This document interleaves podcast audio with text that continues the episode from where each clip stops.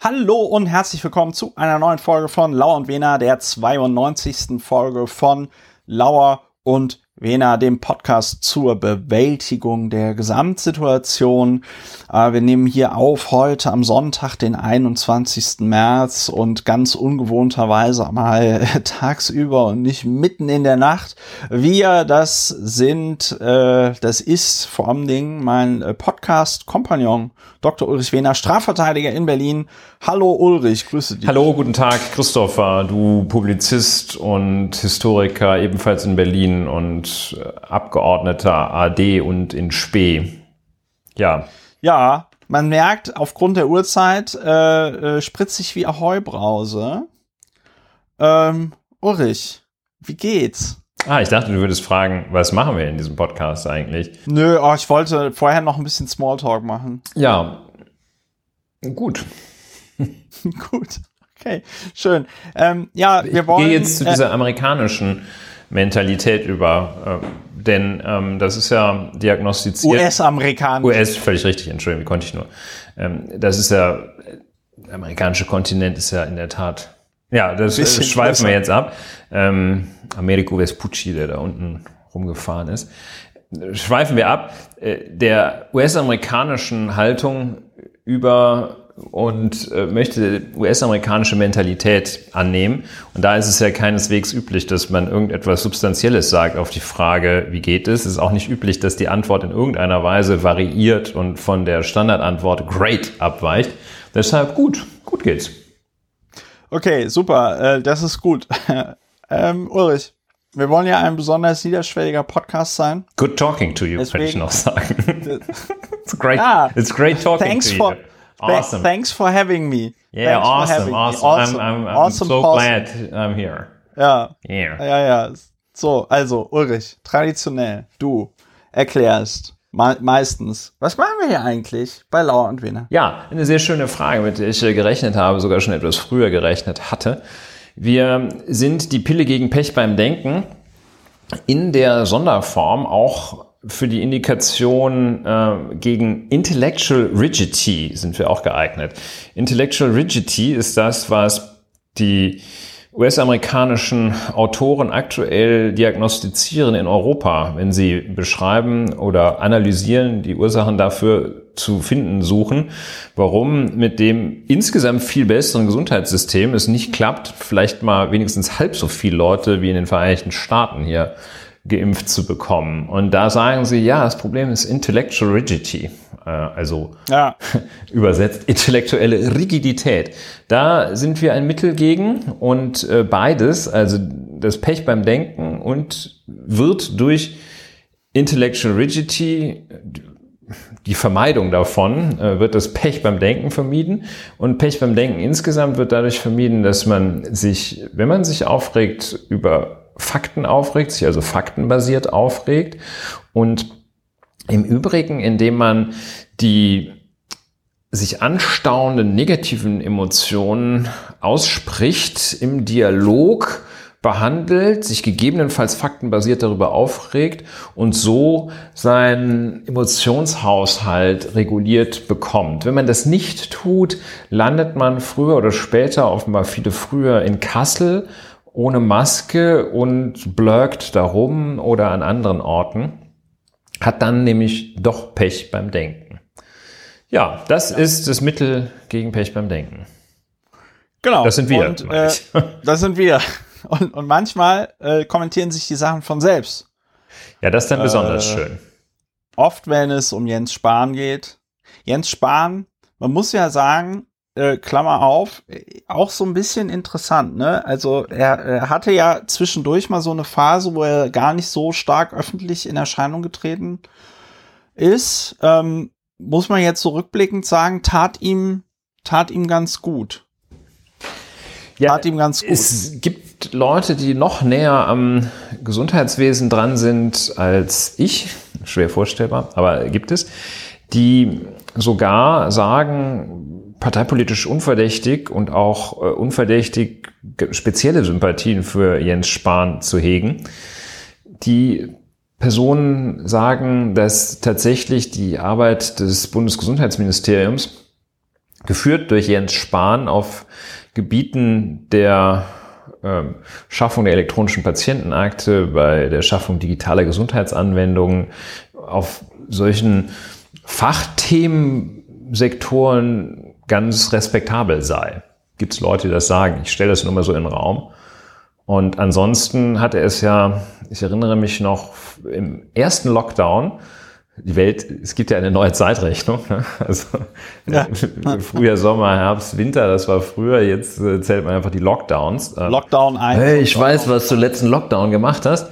Jedenfalls ja. äh, im ersten Lockdown, als die USA, man muss sagen, äh, es so, so versagten, da gab es dann Leute, die nach Deutschland schauten aus den Vereinigten Staaten von Amerika und in einem dieser Interviews äh, trat dann Jens Spahn auf, der so ein ganz passables Englisch, okay, das klingt jetzt ein bisschen sehr überheblich, aber der auf Englisch da antwortete. Und dann, die, natürlich kannte da in diesem Fernsehen da kein Mensch Jens Spahn. Und dann haben die den immer The German Clark Kent genannt. Und ähm, da war er noch wer. Und das ist er nicht mehr. Ja, also äh, ich kann dazu nur sagen, ich kenne ja noch so äh, das eine oder andere Mitglied der Bundesregierung und ähm, da wird halt tatsächlich gesagt, dass er ein Hochstapler ist. Das hm. finde ich ganz interessant. Ne? Ja. Ähm, aber äh, ja, Jens Spahn. Ähm, wir waren aber eigentlich dabei, dass sich die Sachen von selbst kommentieren. Ja, das versuchen wir, Klammer zu, das versuchen wir hier bei Lauer und Wiener ein bisschen Bewältigung der Gesamtsituation, damit man halbwegs gut durch die Woche kommt bei dem ganzen Wahnsinn, der so passiert. Ja. Ähm, Feedback. Es gab Feedback aus der Community äh, irgendjemand, der nicht in der Lage war, seinen Namen zu nennen, sondern nur bürgerlicher Name geschrieben hat. Ich habe den äh, Kommentar auch nur freigeschaltet, weil ich dann über ihn schimpfen wollte. Ähm, Ulrich, du sagst ja manchmal in diesem Podcast, habe ich dieses Mal nicht gesagt, hast du dieses Mal nicht gesagt, dass ähm, auch Mobiltelefon, Telefoniererei, dass die leitungsgebunden ist. Ja. Und da hat jetzt schon. Ist sie aber. Ja, hat, ja, da, da, da, da hat jetzt sich jemand darüber aufgeregt, dass das ähm, ich habe es aufgesprochen nicht verstanden. Tja, dann ist es schwierig äh, und vielleicht nicht ganz sinnvoll, das weiterzugeben. Ja, vor dem Hintergrund möchte ich Herr Dr. Wehner bitten, sich in einer ruhigen Minute den Unterschied zwischen Paket und leitungsvermittelter Kommunikation zu Gemüte zu führen. Ich wir, wir glaube, hatten das doch schon mal in einer früheren ja. Folge. Ich habe doch auch zuerst gesagt, als du sagtest, nein, nein, am nein, anderen nein, Ende der Leitung und dann hast du doch gesagt, das, wir telefonieren ja, doch mobil. Nein, nein, nein, ja, aber ich glaube, diese Person, ähm, dieser Person geht es jetzt darum, ob wir quasi, ob wir quasi über das Internet irgendwie telefonieren, also deswegen Paket vermittelt oder Leitungsvermittelt. Und das muss ich sagen, ist ein ähm, Darum geht es uns nicht. Ich glaube, ich spreche auch für dich, Ulrich, wenn ich sage, es ist uns vollkommen egal, wie, wie unsere Sprache durch die Leitung übermittelt wird. Wir wissen nur, es geht die, die weiteste äh, äh, ähm, Strecke geht es über die Leitung. Ja. Ja, also ja, wobei hat auch, auch jemand, Frage, hier hat auch jemand kommentiert, Jan hat jemand auch noch kommentiert diesen Kommentar. Kannst du mir den Widerspruch zwischen leitungsvermittelter Kommunikation auf der einen und Internet TM auf der anderen Seite noch einmal erklären? Nein, also ich meine ja. äh, tatsächlich den, ähm, ich hatte ja einen Widerspruch nur gesehen zwischen leitungsgebunden und Mobiltelefon. Da, ja. da habe ich aber mit sehr geringem technischen Kenntnisstand gearbeitet, weil ich dachte, ja. leitungsgebunden ist das nur, wenn also unmittelbar an ja. meinem Ohr eine Schnur ansetzt. Ähm, und ja. Ähm, ja, anyway. Aber Jetzt weder ist da die jemand Frage, halt sehr traurig, dass wir nichts über Pakete gesagt Weder haben. die Frage, ob es paketgebunden ist, noch gar, noch tatsächlich auch die Frage, äh, ob es wirklich leitungsgebunden ist, ist momentan ganz oben auf der Liste. Ich glaube auch. Lasst uns das ich, doch äh, dadurch abschließen oder dadurch dazu übergehen, dass du die Frage der Woche stellst. Das ist, ja, die interessiert nämlich wirklich. Schönes, ja, ja, ich wollte aber noch, noch ein mehr. anderes schönes Feedback, nämlich hat jemand geschrieben äh, auf Apple Podcasts, wenn der DJ auf meiner Beerdigung nicht Lauer und Wena spielt, gehe ich nicht hin. Das finde ich ist ein schöner Kommentar. Ein sehr und, optimistischer äh, Hörer. ein sehr optimistischer Hörer. Und ich muss Der ganz, glaubt, dass er ganz sich kurz, das aussuchen kann. weil wir die, weil wir die, weil wir die Frage, weil wir die Frage ja gestellt hatten im Podcast, weil es letzte Woche unklar war, ob denn jetzt in der Schweiz 53 Prozent der Wahlberechtigten Ja. oder der Stimmberechtigten abgestimmt haben, äh, äh, der der Stimmberechtigten oder tatsächlich der nein. Abstimmenden. Ja. So, ähm, die ähm, die Stimmbeteiligung war 41,4 Prozent, schreibt der Hieronymus, aller Stimmberechtigten davon hatten, haben äh, 51,21 ein Ja zur Volksinitiative, Moment, Ja von zum den Burka-Verbot abgegeben. Abgegebenen Stimmen. Das ist ja immer noch haben, nicht klar. Es, die, nee, nee, die, Betei die Beteiligung, es waren, es haben sich 41,4 Prozent, das ist das, was wir Wahlbeteiligung ich nennen. verstehe. Mach doch mal. Ja, also ja, 41,4 Prozent der, Das derjenigen, die absch genau. Und von denen haben dann 51,21 mit Ja gestimmt. das heißt, 20 Prozent der 25 Wahlberechtigten. nee, der, der genau, der Stimmberechtigten. 20 Prozent der Stimmen- Stimmberechtigten oder Wahlberechtigten, ja. haben genau 20 Prozent der Schweizer haben jetzt festgeschrieben, wie Der 100% Schweizer auch nicht, der, Schweizer wahlberechtigten Schweizer. Die sind ja auch erst Leitungsgebunden. ab 18. Nein, da muss man jetzt schon präzise So. sein. Genau. Aber dann haben wir das schon mal, dann haben wir, dann haben wir das äh, Ist schon das denn jetzt gesichert, noch mal was da geklärt. Der das Hörer, ist die. Hörer. Da ist auch ein, ja, da ist, das ist auch mit mit Link Wohin? auf eine Seite der Schweizerischen Eidgenossenschaft, Bundeskanzlei, BK, Volksabstimmung vom 7.3.2021, Volksinitiative Ja zum äh, äh, Verhüllungsverbot. Ja, dann halten wir mal fest, dass das ist ja dann auch noch, wenn man von einem Wahlalter von, wahrscheinlich ist es auch da 18 durchgängig, im, im Kanton Appenzell wahrscheinlich 45. Und wenn man da nochmal von dem Wahlalter, nehmen wir mal 18 ausgeht, was dann in der Schweiz wahrscheinlich recht alte Bevölkerung, aber auch nochmal jedenfalls wahrscheinlich irgendwas so um die 10 Prozent der Bevölkerung dann nochmal zu Nicht-Wahlberechtigten macht, dann haben also ähm, sind die Wahlberechtigten sind 90 Prozent der Schweizer. Davon haben 40 Prozent abgestimmt äh, und davon hat sich wiederum knapp die Hälfte oder nicht knapp die Hälfte, ganz äh, knapp mehr als die Hälfte dafür ausgesprochen, sodass sich am Ende irgendwas um die 20 Prozent der Schweizer für eine Verfassungsänderung ausgesprochen hat. Das ist ja, das ist ja völlig absurd.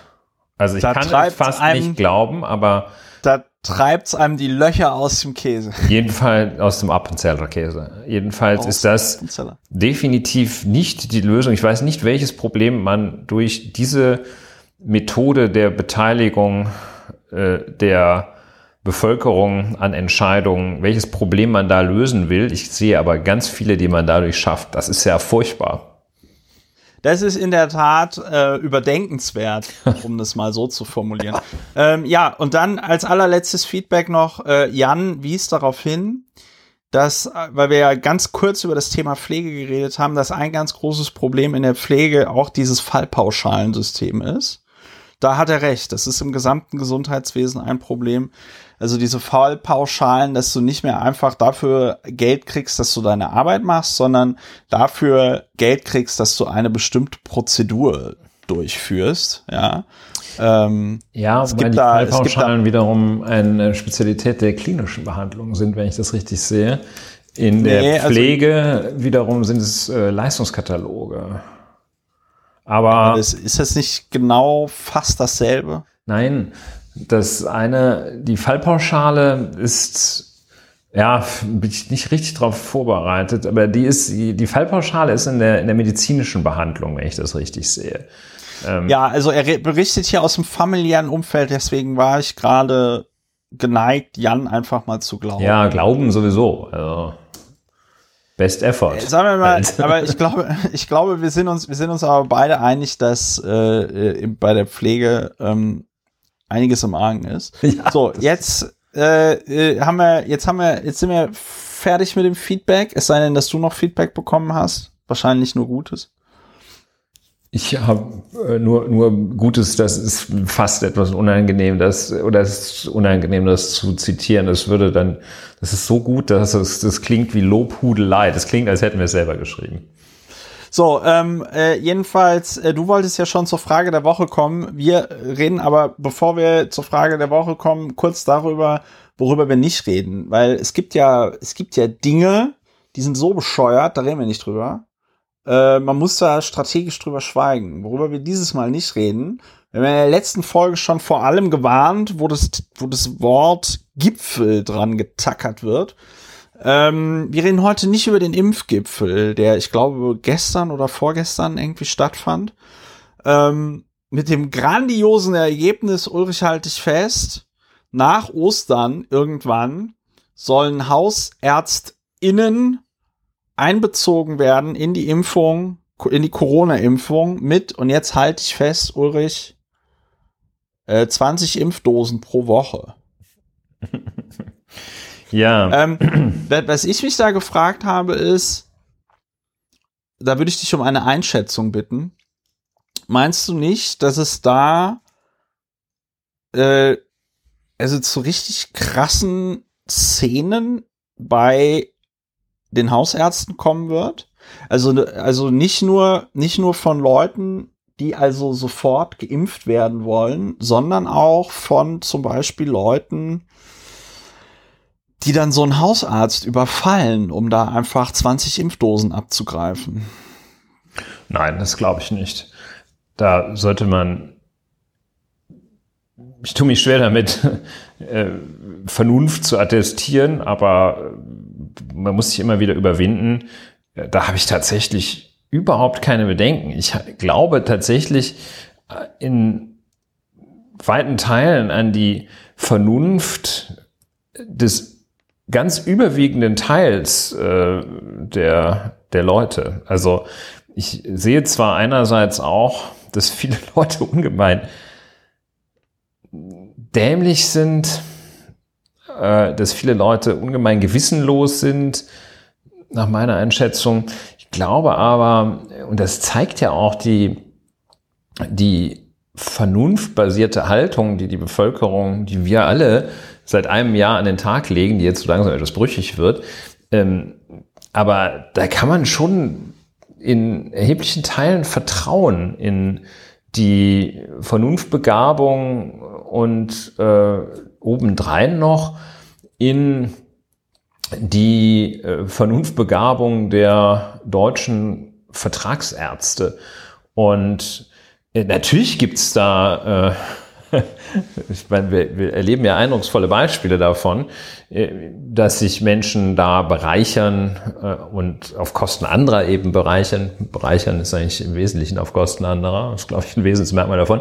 Aber äh, ich bin da sehr optimistisch. Das ist mir persönlich dann auch, okay, mir persönlich das ist jetzt nicht so von Relevanz, aber ich meine, es sollte allen dann auch tatsächlich egal sein, beziehungsweise das muss man in Kauf nehmen, dass von den 101.932 Hausarztpraxen oder Kassenarztpraxen in Deutschland das, dann sind da von mir aus 1000, die da irgendwie versuchen, den schnellen Rubel zu machen ähm, das gibt es ja auf allen Sektoren. Es gab ja zum Beispiel diese, das war in Nordrhein-Westfalen so, so wirklich abgrundtiefe Handlungen, bei denen ein, ich meine, ein Apotheker oder ein, ich glaube, es war ein Apotheker, der diese ähm, äh, Zytostatika, also die Krebsmedikamente, äh, so verdünnt hatte, um dann mehr davon zu ja. verkaufen. Also das gibt es alles, aber was will ich sagen? Äh, ich habe da tatsächlich Vertrauen. Ich äh, habe Vertrauen sowohl in die Ärzteschaft als auch in die Bevölkerung. Ich meine auch, es ist inzwischen so weit, dass man, äh, man, man, kann jetzt nicht beides haben. Man kann nicht äh, den raschen Impffortschritt haben, aber es dennoch an, bis ins kleinste Detail super korrekt ablaufen lassend haben, dann impft da halt irgend so ein bekloppter Hausarzt gegen 1000 Euro den lokalen Bauunternehmer. Dann ist es halt so. Fertig. Darum ging es mir gar nicht. Gut. Also darum, Ja, darum ging es mir gar nicht. Mir ging es, mir ging es tatsächlich, also wovor ich Angst habe, äh, oder was mir durch den Kopf ging, war halt tatsächlich Gewalt. Nein. Ja, also ähm, ja, ich, ich sag dir, ich sag dir warum, ich sag dir warum. Also äh, äh, der der George Miller, das ist ja der Regisseur von Mad Max, der hat mal ein Interview dazu gegeben, wie er überhaupt auf die Idee gekommen ist, den ersten Mad Max Film zu machen. Und äh, das war ganz interessant, weil die Idee kam ihm halt in den 1970er Jahren während der Ölkrise in äh, Australien, ja. Ich dachte, als Und- er ein kaltes Buffet in Westdeutschland besucht hatte. Ja, und das ist, das, ist, das, ist die Erfahrung, die alle anderen Leute dazu bringt, sich Gedanken darüber zu machen, einen Film wie Mad Max zu machen. Ähm, jedenfalls, und es hatte damals in Melbourne, wo er lebte, was er selber als friedliche Stadt bezeichnete, hat es zehn Tage gedauert, bis es äh, an einer, in einer Tankstelle zu einer Schießerei kam, äh, weil da halt dann jemand tanken wollte. Mm, der nicht tanken durfte, weil es durften nur äh, äh, ja, Essential Workers und so weiter und so fort äh, tanken. Und ich stelle mir halt einfach vor, ja, aber gut, vielleicht, äh, ich, du bist wieder optimistisch, ich bin pessimistisch. Ich denke mir, es wird mindestens einen Blödi geben, der dann der Meinung ist, ich weiß ich nicht. Ich Ich überfalle da jetzt, jetzt, hier den ich überfalle Dr. jetzt, Mustermann. ja, ich, genau, ich überfalle jetzt den Dr. Mustermann und äh, werde schon Leute finden, die sich dann äh, da impfen lassen. Ja, damit ist bestimmt zu rechnen. Ähm, Also das, also ich habe deutlich mehr Furcht davor, dass äh, jemand ausflippt, weil er meint, also dass jemand vor Missgunst ausflippt, weil er meint, dass irgendjemand geimpft worden ist, aber eigentlich er oder sie selbst vorrangig Jetzt hätte dran wäre. geimpft werden müssen. Impfneid oder wie man es nennen mag. Ja. Und jedenfalls ist mir im Rahmen dieser, ja, in den letzten Tagen ist mir lange darüber nachgedacht, was hier so der, was in der Mentalität möglicherweise äh, verbesserungsfähig gesamtgesellschaftlich zu therapieren wäre. Und da kam mir äh, der, der Begriff der Missgunst äh, in den Sinn. Ja. Und da belegt sich weiter so, dass Missgunst so ein bisschen ein übermäßig stark ausgeprägtes Persönlichkeitsmerkmal bei uns im Lande, bei vielen Menschen sein könnte. Weshalb es dann also nicht gelingt, mit etwas großzügigerer Vorgehensweise bestimmte Problemsituationen anzugehen, weil man versucht, aus Gründen der Missgunst so tiefgehende, so weitreichende Einzelfallgerechtigkeit zu schaffen, dass man letztlich gar nichts schafft. Nun ja, Ja. also jedenfalls das ist, wenn überhaupt, meine Furcht. Ansonsten äh, kann ich das wirklich nur begrüßen. Äh, ich glaube, in Brandenburg gibt es 3000 Hausarztpraxen. Das fand ich auch schon wahnsinnig viel, hätte ich nicht gedacht. Da ist ein äh, im Bundesgebiet ungefähr gut 100.000. Das heißt, da ist ein, ein extrem dichtes Versorgungsnetz geschaffen. Und äh, es ist ein, meine ich, Riesenpotenzial, äh, das da noch zu heben ist. Es gibt wohl große Schwierigkeiten äh, mit der Datenübertragung. Wie könnte es anders sein? Ähm, aber ein riesengroßes Potenzial, das meines Erachtens super effektiv und effizient impfen kann. Also Ja, da gibt's auch keinen Widerspruch. Nein, ich habe mich ja über die 20 Impfungen pro Woche aufgeregt. Ja, ja, richtig. Also es ist wohl eine, klar, Impfstoff ist knapp und eine andere Problematik ist tatsächlich die Datenübertragung, das äh, wiederum äh, ebenfalls äh, nicht, äh, nicht so mit einem äh, Fingerschnipp zu lösen. Die Datenübertragung in Pandemiesituationen bei Impfungen aufgrund von im, im Rahmen von Pandemielagen ist äh, anspruchsvoller als die bloße Grippeschutzimpfung. Also es reicht nicht. Anscheinend. Ja, mit einem gar nicht so schlechten Grund. Also kannst nicht so hingehen, wie du sonst da irgendwie pro halbe Stunde 20 Leute gegen Grippe impfst. Ähm, das kannst du jetzt in dieser Corona-Situation nicht machen, weil äh, die Impfdaten ähm, gemeldet werden müssen ans Robert-Koch-Institut, damit äh, dann feststellbar ist, inwieweit wahrscheinlich eine Immunität in der Bevölkerung eingetreten ist. Das ist natürlich schon super sinnvoll. Das kann eigentlich auch nicht so schwierig sein, ist es aber trotzdem, weil noch kein richtiger Weg für die Übertragung dieser Daten geschaffen worden ist. Deshalb ist zum Beispiel, deshalb macht man überhaupt Pilotprojekte, weil ich nämlich auch dachte, das kann ich, was soll ich da ein Pilotprojekt, da üben die, wie man so eine Spritze in den Arm haut oder was? Nein, das ja. Pilotprojekt ist im Wesentlichen dafür und deshalb ein Pilotprojekt, mit dem Ziel, diese Datenübertragung hinzukriegen, diese bürokratischen Teile der Corona-Schutzimpfung. Ja, so viel dazu. Ja, so viel dazu. Es sind übrigens 50.000 Hausärzte. Wieso sehe ich denn 110.000, 101.932 Praxen gibt es in Deutschland? Ah, äh, da habe ich nicht richtig weitergelesen. Ich bedauere das. Ja, 53.255 Hausärzte, richtig. Ich hatte das noch ja. in D-Mark gerechnet. Ja, ich ja, ja, das passiert mir auch oft. So, kommen wir, kommen wir zur Frage der Woche. Die Frage der Woche äh, wird gestellt und beantwortet mit Ja und Nein und nicht weiter kommentiert. Frage der Woche. Diese Woche wird der Lockdown bis Ende des Jahres weitergehen und unsere Antwort ist Ja. ja. Äh, so. Und ähm, weil wir ja in einer Zeit leben, die von, die von Härten geprägt ist, wo man wenig zu lachen hat, ähm, hatten wir uns überlegt, man könnte ja mal wieder ein Buch auspacken, aus dem man kurz mal was vorliest. Langjährige Hörerinnen und Hörer des Podcasts werden wissen, äh, wir haben früher aus dem, dem, dem, dem Klassiker vorgelesen, leider noch nicht den Literaturnobelpreis bekommen. Ulrich Wickert, der Ehrliche ist der Dumme. Ähm, das war uns zu ernst. Ich habe bei mir im Keller ein Buch aus meiner Kindheit gefunden, das Superbuch der Witze, erschien bei Bassermann. Über 3000 Lacherfolge steht auf dem Titel drauf. Das verspricht lustig zu werden. Wir konnten im Vorgespräch nicht feststellen, von wann dieses Buch genau ist. Es wurde zusammengestellt von B. Bornheim. Das ist garantiert ein Pseudonym.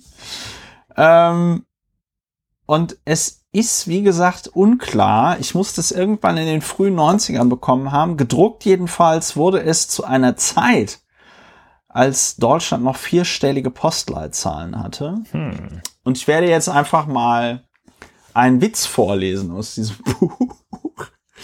Doch, das Häuschen interessiert mich sehr, sagt der Kunde zum Häusermakler. Dieses möchte ich gerne kaufen. Und wie haben Sie sich die Abzahlung gedacht? Zahlen Sie in Raten oder wollen Sie den Betrag von 400.000 Mark auf einmal zahlen?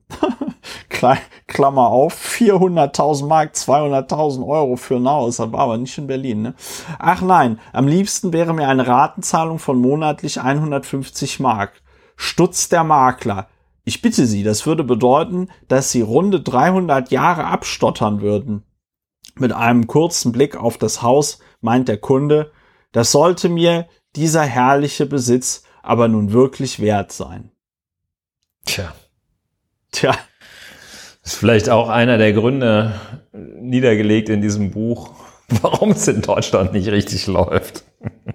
Ich glaube, ich glaube, das ist tatsächlich dieses Buch ist ähm, trauriges Zeugnis darüber, ähm, ja, warum was, Na, wir müssen das mal, Deutschland so ist, wie es ist. Ja, wir müssen es, glaube ich, wirklich so noch, noch weiter analysieren, bevor wir, das ist ja ein bisschen, bisschen schmale Basis der Studie, jetzt hier ein, ein Einzelfall. Ja. Ich empfehle Einzelfall. immer, äh, wenn schon Witzebuch, von Alexander Drodzdinsky, das verspottete tausendjährige Reich. Ein Buch, das ich kürzlich antiquarisch erworben habe. Es ist aus dem Jahr 1978 und sammelt Ich glaube, ich habe es auch schon mal erwähnt. Äh, eine, Ja, eine, so. eine Sammlung von Witzen aus der Zeit zwischen 1933 und 1945, die tragischerweise für das Machen, wie man bürokratisch sagt, für das Machen äh, ein, des ein oder anderen Witzes, der da drin niedergelegt ist, sind auch Leute zum Tode verurteilt worden. Aber es, das ist in der Tat, finde ich, ein Buch, das wahnsinnig Hoffnung gibt, dass sich da Menschen in schwerster Zeit den Humor behalten haben. Mein Lieblingswitz ist ja nach wie vor der Mensch, der zum Standesamt kommt und seinen Namen ändern lassen möchte, weil er Adolf Scheißer heißt. Und er möchte lieber Arnolf Scheißer heißen. Tja, so viel dazu. Also, ähm, gut. Äh, an dieser Stelle noch der Hinweis, ihr könnt diesen Podcast unterstützen. Alle Informationen stehen auf der Webseite. Wir wurden in der, äh, im letzten Monat von 272 äh, HörerInnen unterstützt. Bei denen möchte ich mich an dieser Stelle ganz, ganz herzlich bedanken. Äh, ihr wisst, bis zum ersten Juli wollen wir äh, 500 UnterstützerInnen oder wir werden den Podcast knallhart hinter die Paywall packen. Also äh, lest euch einfach durch, wie man diesen ähm, Podcast unterstützen kann auf der Webseite Dauerauftrag oder PayPal. Wir empfehlen 5 Euro im Monat. Wenn ihr Susanne Klatten seid, könnt ihr auch gerne mehr bezahlen. So. Bevor die Grünen den Spitzensteuersatz anheben. Ja, auf wie viel wollen die Grünen den Spitzensteuersatz annehmen? Äh, auf 45 beziehungsweise 48 Prozent. Das ist ja katastrophal. Das Schlimme ist ja, dass die meisten Leute bei Steuern ja nicht verstehen, wie das mit den Spitzensteuersätzen, also wie das mit diesen Steuersätzen Ich glaube, das verstehen die meisten, aber einige verstehen es halt immer noch Nein. nicht. Nö, nö. Also die meisten Leute verstehen es nicht. Also, dass du, dass du eben dann nicht diese 48 Prozent auf deinen gesamten Nicht auf den ersten Euro, nein. nicht auf den ersten Euro bezahlst, sondern eben erst auf den, weiß ich nicht, 100 und 1000. Euro oder so, ja. Ähm, aber äh, gut, vielleicht müssen wir dann noch mal eine Sondersendung äh, Ja, Steuer, Steuersätze. Steuerrecht, Steuerstrafrecht, das ganze Programm. es soll ja auch Leute geben, die nicht verstehen, was jetzt, wie jetzt die Steuerklasse, der Lohnsteuervorabzug und die Einkommenssteuer miteinander zusammenhängen. Soll es alles auch geben. Also, äh, worüber ich eigentlich reden wollte, ganz kurz. Ja, Ähm, und da ist auch tatsächlich die Frage, inwieweit äh, man da, wie ich da konstruktiv bleiben soll. Ähm, ein Stück aus dem Tollhaus, würde ich sagen, nämlich äh, gestern Abend habe ich im WDR, aktuelle Stunde, gab es einen Beitrag über, über Mallorca-Urlaub. Und ich hatte irgendwie zuerst gedacht, so, oh ja, das ist vielleicht noch aufgezeichnet. Nein, nein, nein, nein, nein.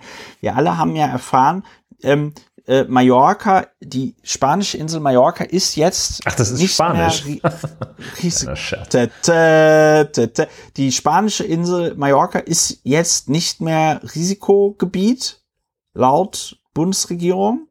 Und das bedeutet, dass man dorthin verreisen kann.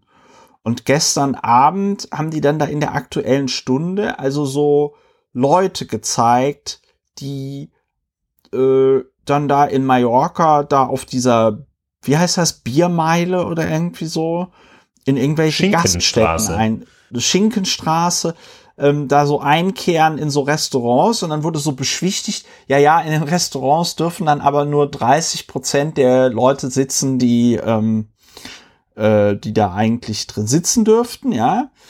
Und dann saßen die da alle ohne Maske und haben natürlich auch direkt irgend so einen richtig besoffenen Typen gezeigt, der also da richtig begeistert war und erzählt hat, ja, und ist es geil, jetzt hier mal ohne Maske zu sitzen und mal richtig wieder essen zu können und Mallorca und so. Und die Frau saß daneben und hat gegrinst und fand es auch irgendwie total toll, ja.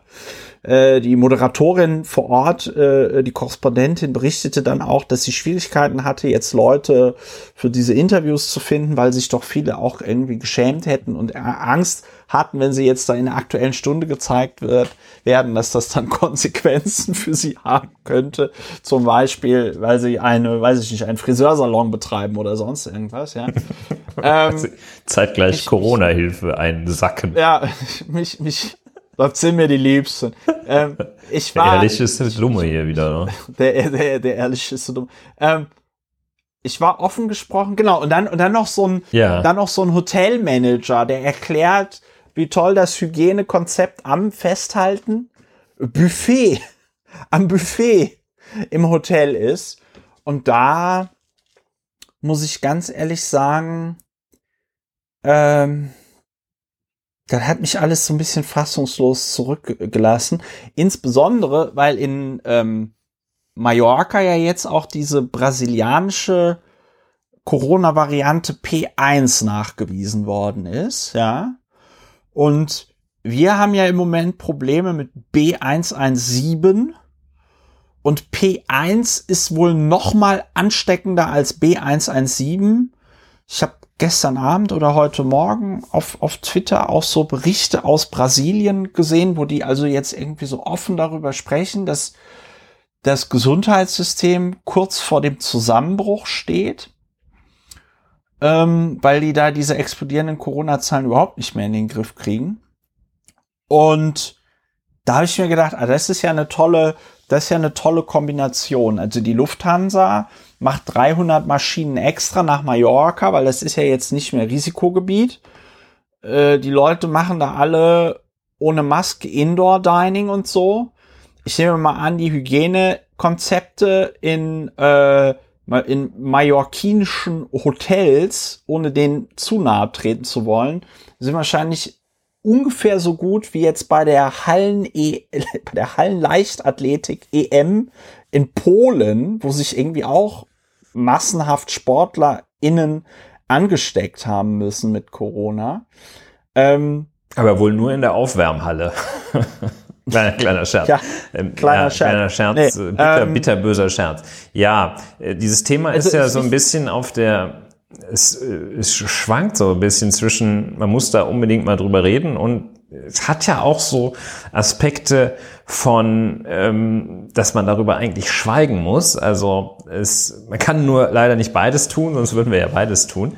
Und ja. es ist ja, hat ja auch diesen Aspekt, dass das ja völlig ohne jegliche Aussagekraft für die Gesamtsituation sowohl in Spanien als auch in Deutschland und im Besonderen dafür, was man denn jetzt machen kann oder sinnvollerweise macht, äh, ist es ja ohne jegliche Aussagekraft. Es hängt einmal damit zusammen, dass, äh, gut, es ist jetzt kein Hochrisikogebiet mehr. Prima, was sagt das denn? Ist die Inzidenz jetzt da, äh, ja, die Inzidenz am Flughafen äh, wo du dann dahin fliegst, äh, ist immer noch genauso hoch wie andernorts auch. Und ähm, ja, ohne jegliche Aussagekraft, das ist dieses bekloppte Symbol, äh, das da so ein bisschen hochgehalten wird, das Symbol Mallorca als, äh, ja, weiß ich nicht, das Aldi des Urlaubs. Und ja, das ist schon, schon ärgerlich. Äh, ich meine, das kann man nur in, gleichzeitig in Verbindung mit der, dem ja offenbar auch kursierenden Warnhinweis nehmen, sich nach Möglichkeit Ostern nicht an einen anderen Ort zu begeben als an den, an dem man wohnt. Und ja.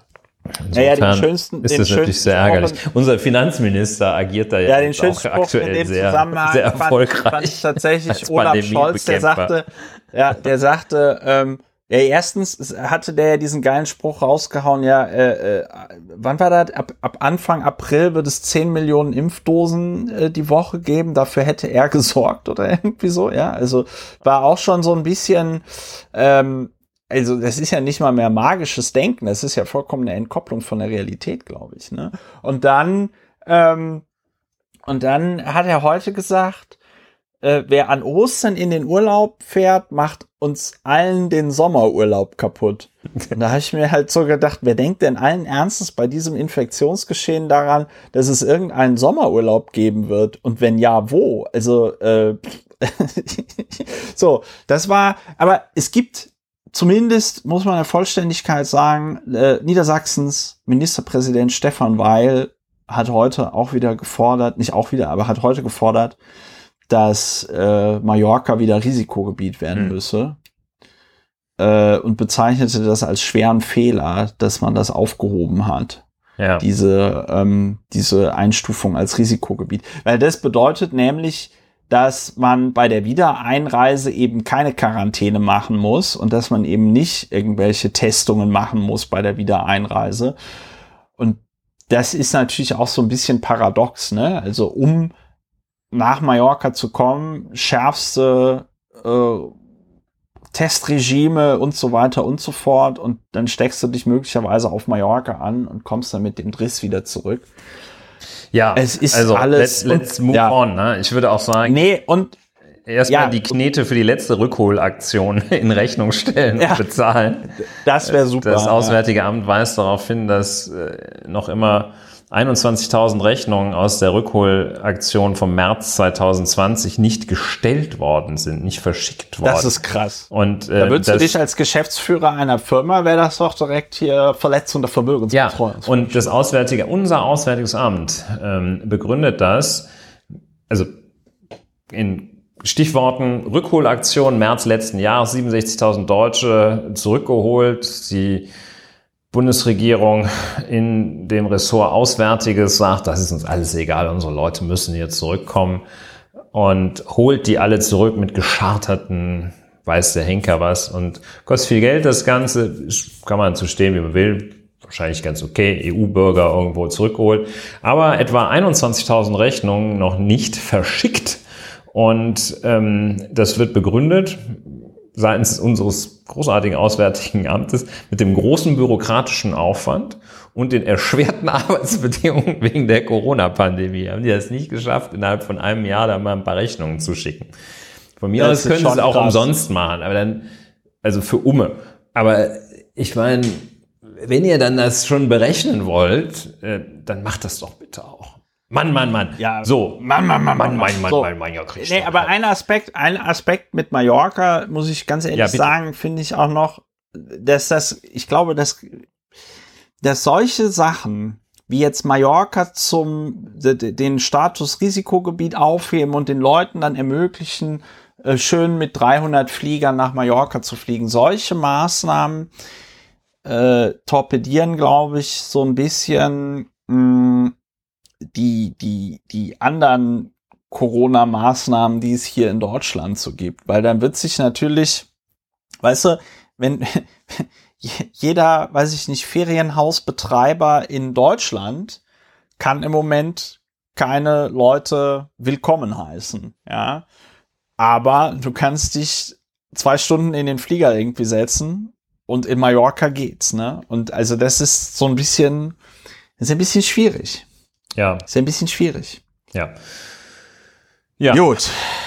Haben wir das geklärt mit Mallorca? Wenn ihr irgendwelche Gedanken dazu habt, was man da noch konstruktiv zu sagen könnte, außer dass es halt, dass man es halt lassen soll, ähm, freuen wir uns über euer Feedback und eure Hinweise. So, jetzt haben wir aber noch ein anderes schönes äh, äh Thema, nämlich unseren Bundesgesundheitsminister äh, Jens Spahn.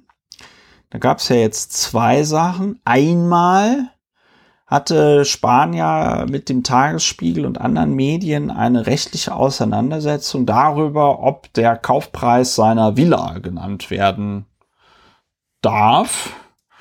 Und da haben sie jetzt recht gekriegt. Der Kaufpreis der Villa darf genannt werden. Und Jens Spahn hat sich mit seinem Lebensgefährten eine Villa für 4,125 Millionen Euro gekauft. So weit, so gut. Die einzige Frage, die ich mir da gestellt habe, ich weiß nicht, wie schlimm du das findest, Ulrich, aber ich habe mir halt so gedacht, selbst wenn jetzt Jens Spahn und sein Gatte aus welchen Gründen auch immer, weil sie gespart haben, zwei Millionen Euro äh, haben, um da eine Anzahlung zu machen auf das Haus, haben die dann ja noch immer einen Kredit über zwei Millionen Euro plus Zinsen und Gebühren und lalalala, ja. Ähm, und will man, will man Bundesminister mit so vielen Schulden, will man das? Ja, ich, in der Annahme, dass es keine rein rhetorische Frage ist, wobei es, ich glaube, es ist eine rhetorische Frage. Ähm ja, also für mich ist es eine rhetorische Frage, aber ich, ich, ich wollte von dir im Grunde genommen wissen, reagiere ich da über? Bin ich da voreingenommen, weil es um Jens Spahn geht und ich bei Jens Spahn eh nicht mehr so richtig klar denken kann. Ähm, geht das Messer in der Hose auf, ja. Ja, oh, Plack, ne? Äh, und ja, dann schöpfen wir mal die Gewissheiten erst einmal ab. Ich umkreise die Frage etwas, um dann zuzustoßen und sie dann klar ein Ja zu beantworten. Äh, nein, meine ich zu beantworten. Nein, will man nicht. Aber äh, fangen wir mal bei den Gewissheiten an. Das ist jedenfalls sehr, sehr unelegant, sich mit 40 Jahren, äh, weil man jetzt gerade so ein bisschen aufgestiegen ist, sich da so krass äh, wirtschaftlich zu betätigen außerhalb seiner Liga und nicht so eine, eine Bescheidenheit an den Tag legt, in dem Maße, wie sie Menschen, die öffentliche Ämter bekleiden, eigentlich ganz gut tun, wie sie dann auch glaubhaft den Eindruck vermitteln können, dass es diesen Menschen tatsächlich um das Gemeinwohl geht. Also der, das Bild, das das vermittelt, finde ich, ist sehr, sehr schlecht.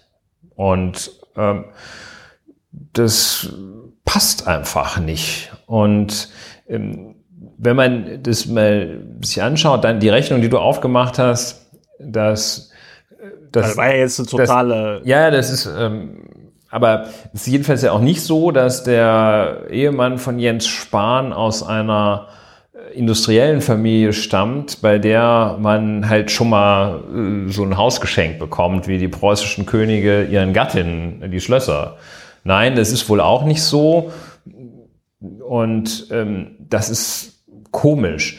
Das heißt, ähm, dass, und dass er Jens Spahn im Rahmen seiner Karriere nach dem Abschluss seiner Banklehre bei der Westdeutschen Landesbank in Münster äh, und äh, seiner Tätigkeit als Bundestagsabgeordneter das schon dass er das Cash bezahlt hätte, das Häuschen, kann man wohl auch ausschließen, weil er höchstwahrscheinlich nicht so viel Geld bislang verdient hat.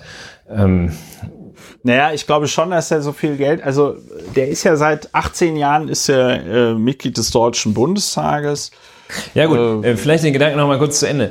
Ähm, das heißt, dass ich davon ausgehe, dass er sich schon erheblich verschuldet hat und dann natürlich in der Tat weiterhin äh, sehr hohe Einkünfte generieren muss, damit das äh, der Anschaffung dieses Häuschens nicht äh, zum äh, zum äh, zum äh, Finanzobül für ihn wird. Haha. und ja, Finanzobül, gut. Und ja, das finde ich irgendwie, ich finde das einfach ja. nicht gut. Ich finde ich meine, ich finde das, das bestimmt, wahrscheinlich ist es gar nicht schlecht, das Haus, wenn du dir für vier Millionen da, ich glaube in Dahlem, äh, für alle Nicht-Berliner, ein, äh, ja, so ein schöner Einfamilienvillenbezirk äh, im Westen Berlins, also großbürgerlich. Äh, es ist sicherlich ein schönes Haus. Joschka Fischer wohnt da ja auch und äh, das aber der hat sich das halt am Ende seiner Karriere gekauft, ne? als er sich das auch leisten konnte. Ähm, er setzt sich, der Herr Spahn setzt sich damit schon ganz schön unter Druck. Ich weiß nicht, ja. Also das macht keinen guten Eindruck, finde ich. Ja, Punkt. Ja, also ich weiß auch nicht, ich weiß auch, ich weiß jetzt auch tatsächlich nicht, ähm, äh, was jetzt die finanziellen Verhältnisse von Jens Spahns Familie sind oder so. Aber da würde ich, wenn der Sohn eine Bankkaufmannslehre macht, würde ich jetzt auch nicht davon ausgehen, dass die Vielleicht hat er im Lotto gewonnen, ich weiß es nicht. Also der Mann von Jens Spahn, Daniel Funke, der ist ja der Leiter des Berliner Büros äh, vom Burda Verlag, ja. Mhm. Ähm, und also auch Lobbyist für Burda. Es ist sehr interessant, dass es äh, nur einen Eintrag für ihn in der englischen Wikipedia gibt und in der vietnamesischen Wikipedia. Mhm. Ähm, äh, jedenfalls, ja, ich, ich denke mir so, okay, ähm, ich habe das jetzt mal kurz überschlagen vorhin. Was hat Jens Spahn als Mitglied des Deutschen Bundestages bisher so verdient? Wenn er jeden Monat 10.000 Euro verdient hat als Abgeordneter, was natürlich nicht stimmt, dann sind er 2,16 Millionen Euro in den letzten 18 Jahren an Abgeordneten-Diäten aber halt Vorsteuern. brutto, ne? Ja. Vor Steuern. Und äh, er macht jetzt auf mich auch nicht den Eindruck, als würde er das, ähm, als würde er den Lebensstil eines Bettelmönches. Also es ist tatsächlich, es ist tatsächlich, also es ist nicht nur die Frage, finde ich interessant, äh, will man einen Abgeordneten, einen äh, äh, Minister haben, der solche Verbindlichkeiten vor sich her schiebt, sondern auch die Frage interessant, wo hat er das Geld her, um da die Anzahlung zu machen, beziehungsweise um da einen Kredit zu machen, äh, um da einen Kredit äh, äh, äh, zu Ja, kriegen? das Objekt, das kriegst du schon mit einem Grundpfandrecht, kriegst du da schon ganz schön, ganz schön Kredit auf die, auf die Tasche ge gelegt. Ne? Also, ähm, naja, also ich finde es einfach auch ein bisschen befremdlich. Ähm, gut, ähm, er hatte sich ja auch sehr, sehr dagegen gewehrt, äh, dass das öffentlich scheint ihm würde. unangenehm zu sein. Also, äh, das sind nach meinen Kenntnissen, die jetzt aber nicht vertieft sind, sind das ja äh, Ergebnisse aus der Causa Wulf, dass Einblick für Journalisten in Grundbuchakten gestattet wird unter bestimmten Umständen. Ähm, Er hatte sich ja, wenn wir uns erinnern, äh, massiv zur Wehr zu setzen versucht, gegen alle Versuche, da sein Grundstücksgeschäft offen zu legen. Das ist ja auch kein gutes Zeichen, dass jemand Geschäfte tätigt, zu denen er in der Öffentlichkeit nicht stehen kann. Also das Oder nicht stehen will. ja, right. Ähm, äh, das war impliziert von können und wollen. Und das ist ja auch ein, ein seltsames Zeichen. Was stört ihn? Also ist er damit, findet er das selber komisch, dass er sich so ein großes Haus äh, zusammen mit seinem Gatten kauft? Oder ähm, fürchtet Ja, er, also ich- also die Erklärung wird ja sein, die er dafür gibt, ich fürchtete schon von Anfang an und alle Tatsachen geben mir recht, die Missgunst der, der Bürger. Neiddebatte. Die Neiddebatte. Neiddebatte. Nö, ich bin überhaupt nicht, Ja. ich bin überhaupt nicht neidisch. Also, Ich äh, glaube, ich, ich, es ist auch, ich denke einfach, dann, dann stehst du halt die Neiddebatte durch. So kommst du auch klar mitkommen. man muss hier mal Folgendes vor Augen führen. Vor nicht allzu langer Zeit wollte ja Jens Spahn, äh, Bundesvorsitzender der Christlich-Demokratischen Union Deutschlands werden.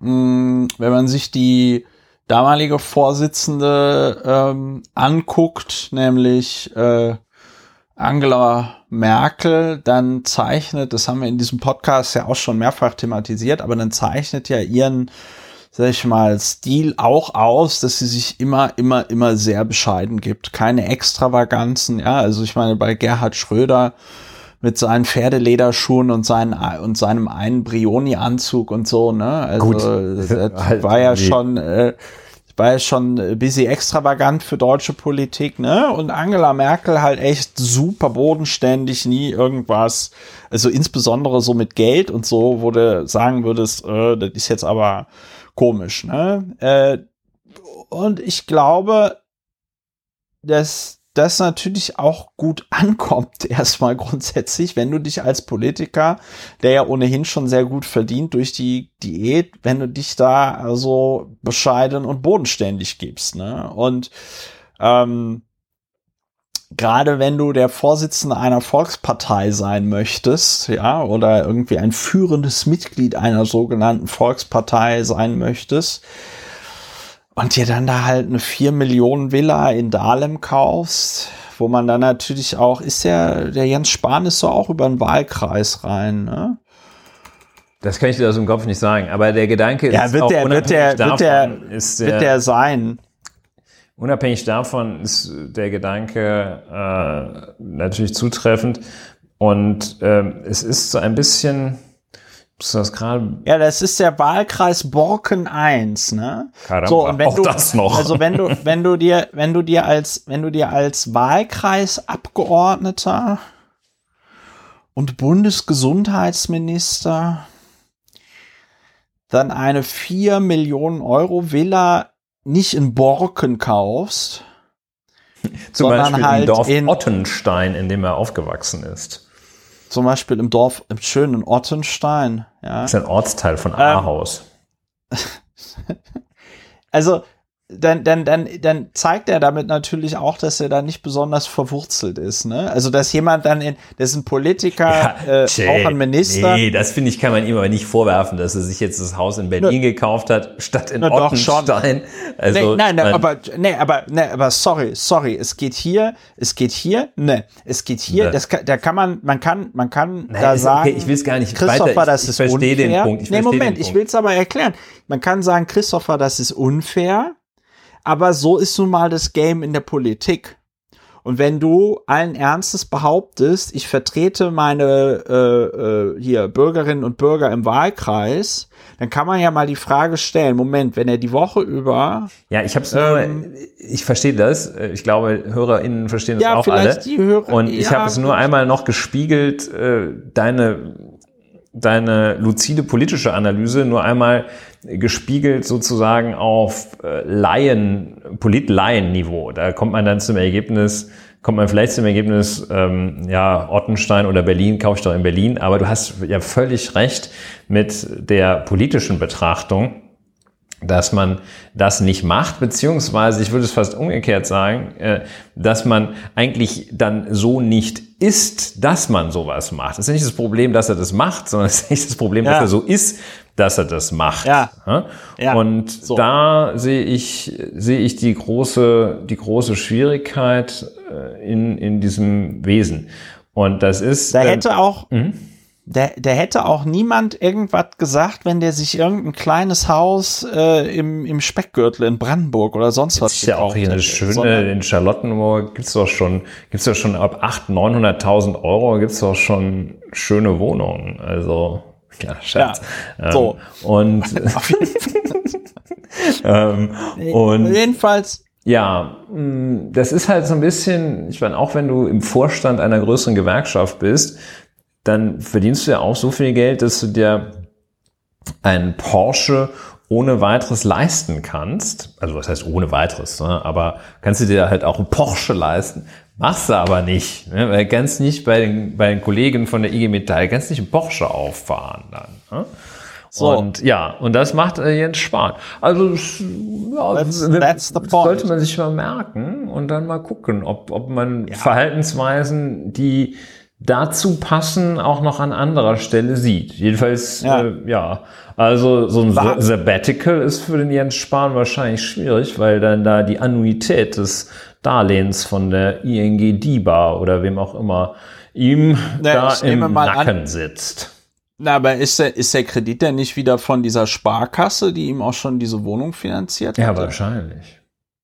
Das ist doch, das ist doch, äh, das war doch das nächste Ding, dass das dann diese Sparkasse war, wo er da irgendwie im Aufsichtsrat saß, die ihm dann da zu besonders guten Konditionen noch einen Kredit gegeben hat. Vielleicht hatte er auch eine, eine, eine oder gar mehrere gut gehende Apotheken, die Strohmänner ja. und Strohfrauen für ihn betreiben, wo ja. ja, wenn man nur groß genug ist, man mit dem Verkauf, der Abgabe, nicht mal so sehr dem Verkauf, der Abgabe von FFP2-Masken als Apotheken, als Apotheker derzeit sehr, sehr viel Geld machen kann, weil ja.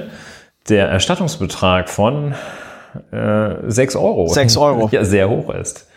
Und ja, wobei da, der ja jetzt mittlerweile äh, halbiert wurde, glaube ich, auf 3 Euro. Ja, das ist richtig. Ähm, aber jedenfalls, äh, vielleicht kurz das ja, es begab sich zu der Zeit, dass äh, war jetzt eine Recherche von diesem Recherchenetzwerk ARD, SZ und äh, Schlag mich tot, äh, NDR, irgendwas.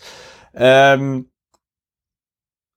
ja, die haben, denen ist halt ein Dokument aus dem Gesundheitsministerium in die Finger gekommen, wo, und das hat dann meinen Glauben in den öffentlichen Dienst auch nochmal gestärkt, wo ihm also wo Jens Spahn in, in, in einem Leitungsvermerk nochmal nahegelegt worden ist, nee, wir sollten nicht den Apothekern jetzt hier irgendwie sechs Euro oder was äh, für die, für die, für diese Masken geben, weil wir haben einen durchschnittlichen Preis von 1,22 Euro. Genau, also es ging darum, ermittelt. dass versprochen worden war, dass jeder äh, Bundesbürger ab einem gewissen Alter FFP2-Masken kostenlos erhalten sollte. In der Apotheke. In der Apotheke. Das war ja der Ausgangspunkt. Und dann äh, zuständig für die Verteilung diese Masken an Mann und Frau zu bringen, das Bundesgesundheitsministerium und dann äh, sagten, überlegte man sich dort im Ministerium so, wie macht man das am besten? Ähm, und da sagten dann die, die Fachbeamten, äh, die du gerade sagtest, die hätten deinen Glauben in die Integrität des öffentlichen Dienstes gestärkt oder wieder äh, ja. belebt. Und das Fachreferat hat also äh, den Herrn Minister Spahn dann davor gewarnt, da eine Erstattungsfähigkeit für diese FFP2-Masken vorzusehen. Ne? Ja, ja. Und, äh, Jens, und Jens Spahn hat da mit seiner grünen Tinte, wie man das dann macht auf der Leitungsebene, schön draufgeschrieben, nee, er will das aber, dass das jetzt forciert wird und dass das jetzt gemacht wird. Du hattest im Vorgespräch so schön gesagt, was hat die Bundesdruckerei dann ausgegeben, um ja, diese Gutscheine das, zu drucken? Also das war, das System sah ja so aus, ähm, dass äh, eine Gratis-Maskenabgabe erfolgen sollte. Und ich glaube, dass sich zunächst gegen äh, die, ich glaube, die erste Runde der Verteilung äh, erfolgte auf einem Weg, den ich jetzt hier nicht rekonstruiert bekomme. Und die zweite Runde. Ich glaube, die Leute mussten einfach mit dem Personalausweis in die Apotheke und sagen, hier, ich bin äh, 60 Jahre alt.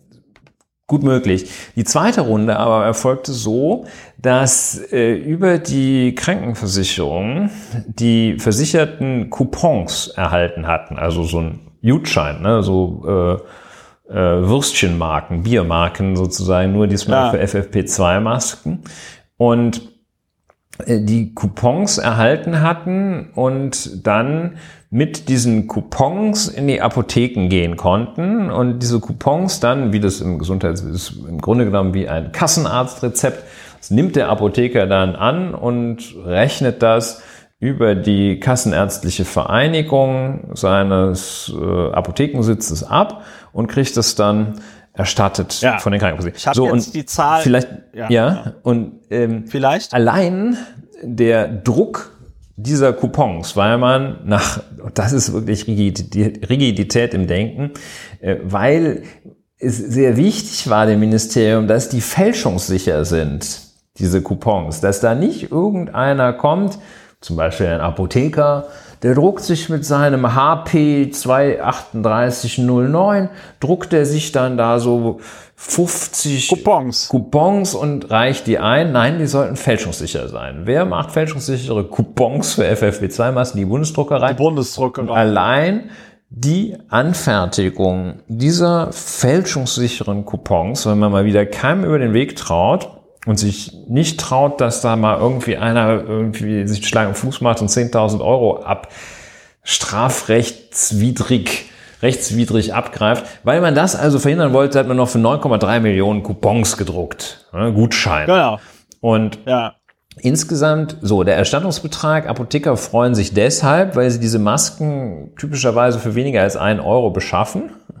Und in der ersten ja. Runde der Erstattungsbetrag den das Ministerium da, glaube ich, tatsächlich ähm, entweder ja, genehmigt oder festgesetzt hat, da ist da nicht so ganz klar, waren 6 Euro. Das heißt, der Apotheker hat 600 Prozent Rohertrag äh, beziehungsweise Rohgewinn gemacht, wenn er eine FFP2-Maske abgegeben hat.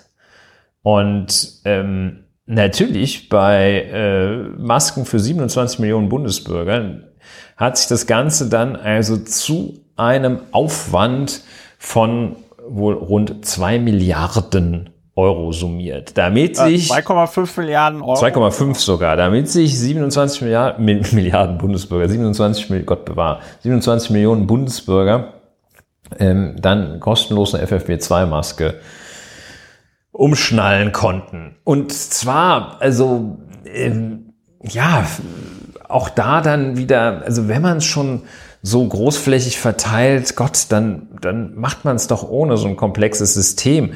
Oder ähm, lässt die Apotheker oder also tausend, tausend Alternativen zu diesem Vorgehen fallen einem ein.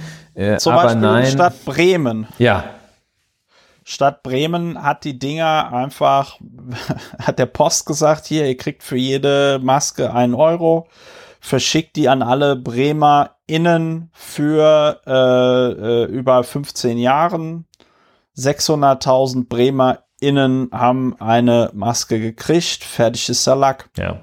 Also das ist jedenfalls irgendwie, ja, und also dann diese, diese Nervosität, äh, also dieses Rechercheteam hat da ganz offensichtlich, wie du auch schon erwähnt hattest, es ist denen gelungen, die, äh, die Akte komplett einzusehen oder jedenfalls die erheblichen, die entsprechenden Teile einzusehen. Und es lag ihnen also entweder das Original oder eine sehr gut gemachte Farbkopie vor, denn zweifellos war der grüne Stift, der Behördenleiter schreibt ja mit grün, ähm, zu erkennen, äh, wo er dann auch so das so overruled hat, was da seine Experten gesagt hatten, nur um da nicht doof dazustehen, dass das mal wieder irgendeiner versprochen hat. Hier so, so, das ist ja auch so eine gewisse Symbolik. Ja, dass dann da die kostenlosen Masken, das ist so ein Aktionismus und dann sieht das so aus, als würde es richtig gut funktionieren. Aber in Wirklichkeit hat, ja. hat halt jeder so ein paar kostenlose Masken, von denen natürlich auch viele sagten, ja klar, ich hole mir die. Ähm, ich meine, wenn es sein muss, hätte ich die auch selbst noch kaufen können. Ne? Also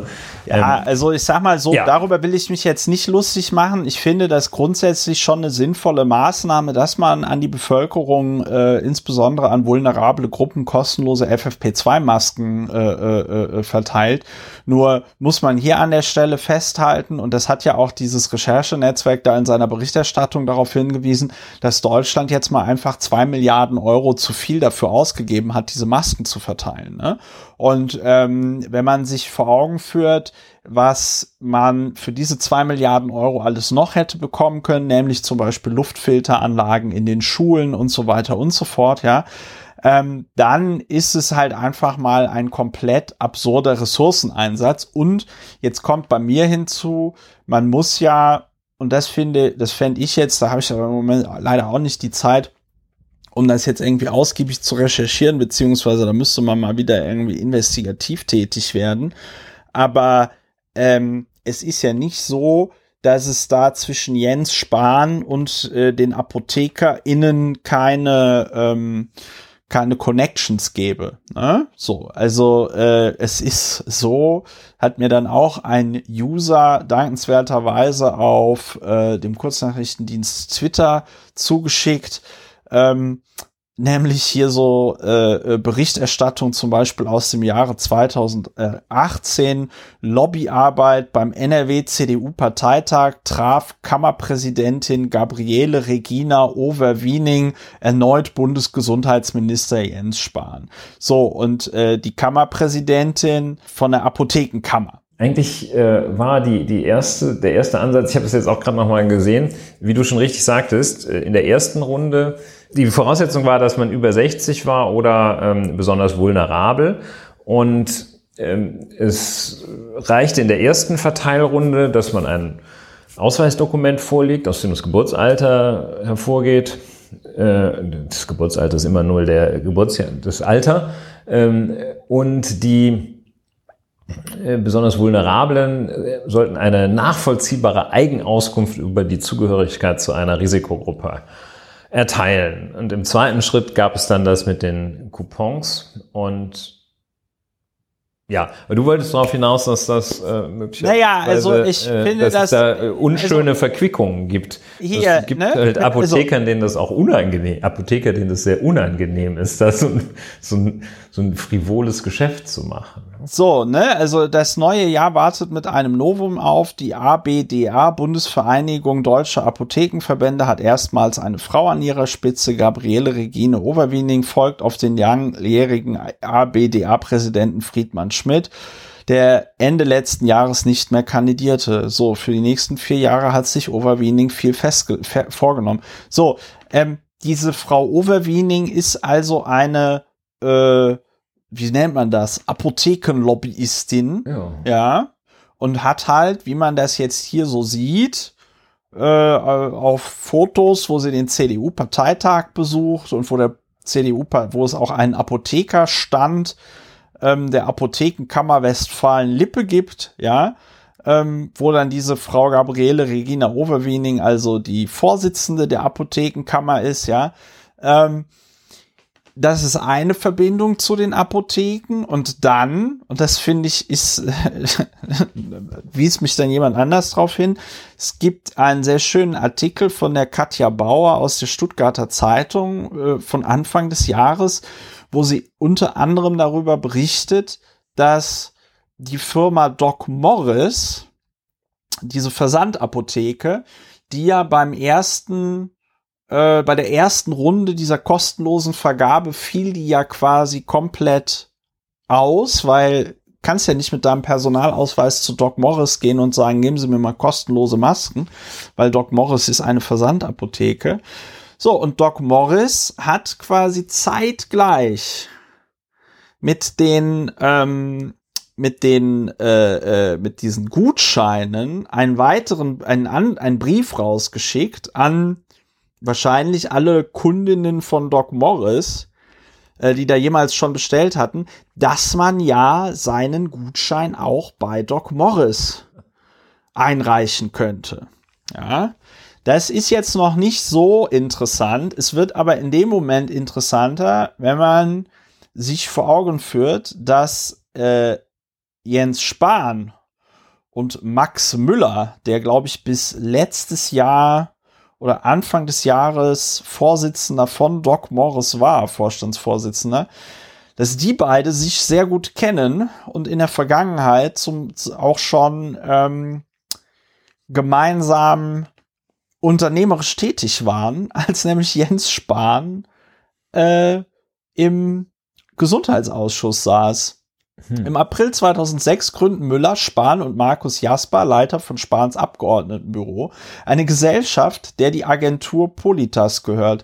Das sorgte später für Schlagzeilen, weil Politas hm. auch Kunden aus der Pharmabranche beriet und Spahn zu diesem zu dieser Zeit bereits im Gesundheitsausschuss saß. Die Geschäfte liefen nicht gut. Laut Müller soll der Umsatz in vier Jahren 100.000 Euro nicht überschritten haben. Auffällig war, dass sich Spahn im Juni 2008 im Handelsblatt für den Tausch des Fremdbesitzverbotes gegen ein System der Bedarfsplanung stark gemacht hat, so wie von Celesio propagiert, also irgendwelchen ähm, Lobbybutzen da. Ähm, ich werde das auch verlinken. Ähm, ja, und das ist, äh, finde ich, bei Spahn halt auffällig. Er hatte ja auch 2012, wurde ja seine Beteiligung an diesem Steuerstart-up bekannt. Da war er Staatssekretär im Finanzministerium. Hm. Und dann hatte, hatte er 25 Prozent, hielt er an einem an einem Start-up, das eben Steuer, äh, also online Steuern Fintech, machen wollte. Ja. Mhm. ja, so Fintech. Ähm, Sagen ja. wir mal so, es äh, tut sich hier so ein Muster auf ähm, und ich fände es halt mal wirklich sehr interessant, wenn man da noch, vielleicht muss man da mal eine IFG-Anfrage stellen oder so, aber ich finde es schon bemerkenswert, wenn du so naheliegende Versandmethoden hast, wie es jetzt Bremen gemacht hat, dass du einfach sagst, alle hier die Daten, was das Alter angeht, die haben wir ja im Melderegister ja, Deutsche also es Post ist schon möglich. Ja es wäre, es, es, hätten schon sehr, sehr äh, pragmatische Lösungen sehr nahe gelegen, zu sagen. Komm. So und vor dem Hintergrund finde ich, kann man schon mal die Frage stellen: Was hat denn jetzt Jens Spahn konkret dazu bewegt, den Apotheken ein Geschenk über zwei Geschenk zu machen? Ja. Und es gibt einen weiteren Aspekt die Maske, den ich hier beachtlich finde, ähm, ungeachtet der Person von Jens Spahn, es ist in der öffentlichen Diskussion der letzten zwei Wochen geht es ja, also die, die Maske ist so das, das Symbol geworden für die öffentliche Diskussion. Und man stellt fest, äh, eigentlich reden alle über diese, diese Masken, deren äh, Produktion und Erhältlichkeit jetzt inzwischen ja in, im Überfluss gesichert ist. Und äh, alle unterhalten sich über Masken, als wäre das jetzt äh, hier das Thema. Und es ist eine irgendwie eine groteske äh, Situation, dass man sich da überhaupt drüber unterhalten muss, dass selbst dieses Thema äh, so, so schlecht gelaufen ist. ja. Ja, also es ist, äh, ja, anders kann man es, anders kann man es nicht, anders kann man es nicht sagen. Ja, das ist wirklich auch wieder, das zeigt eben diese eingangs schon genannte intellektuelle Rigidität auch, dass da nicht, ich vermute auch, dass das Risiko, dass das so diese Risikoaversität mit ursächlich gewesen sein kann, weshalb hier nicht in so einem Fall einfach mal eine leicht außerhalb des üblichen liegende Möglichkeit gesucht, gefunden und gewählt worden ist. So wie das Bremen gemacht hat zum Beispiel, dass man mit DHL und Doc Morris oder sonst was das irgendwie mal kurz zusammenschustert, das kriegt man doch locker hin. Äh, und ja, klar. Äh, dass einfach dann hier wieder so dieser, dieser Weg über die Institution, die Bundesdruckerei, die Kassenärztliche Vereinigung, die Apotheken, der, der der, ähm, die, die Erstattung des Betrages, also denkbar kompliziert auch. Klar, das ist der alte Weg, in dem man das macht. Ist ja auch überhaupt nicht zu, zu sehen, warum man nicht einfach irgendwo auf, auf jeden Marktplatz oder in jeden Drogeriemarkt einfach so eine Palette gekarrt hat. Warum denn die Apotheken? Weil das so ein hochkomplexes Produkt ist. Kann ja wohl auch nicht sein. Das, da da gab es dann auch so Apotheken, die sagen, ah, das war schon okay, dass man die über Apotheken vertrieben hat, weil die Apotheker ja dann bei der Anwendung dieser Masken beraten und sowas.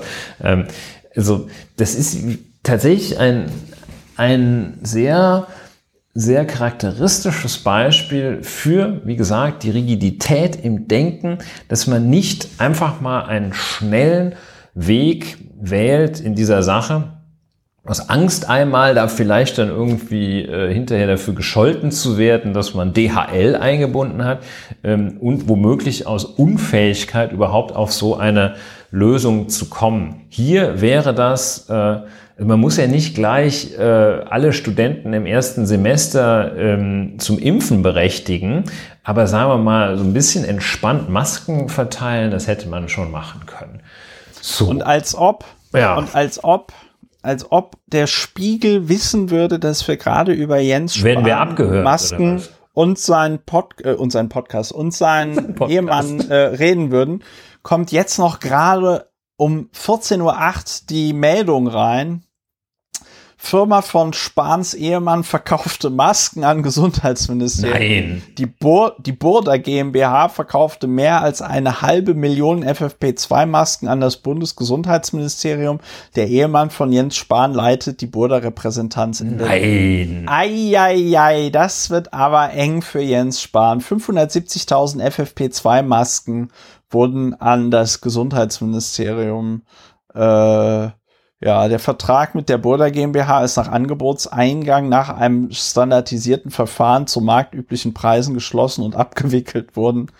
Der Burda-Sprecher sagt, ein Burda-Sprecher sagte dem Spiegel, der Vorstand der Hubert Burda Media hat den, dem Gesundheitsministerium im April 2020 angeboten, bei der Maskenbeschaffung zu helfen, als die Bundesregierung auf dringender Suche nach Schutzmasken war. Ja, das ist immer diese Standardbehauptung. Aber dass man dann an der Stelle, also mir ist Hubert, die Hubert Burda GmbH bis jetzt nicht so bekannt für, für so Medizingeschichten.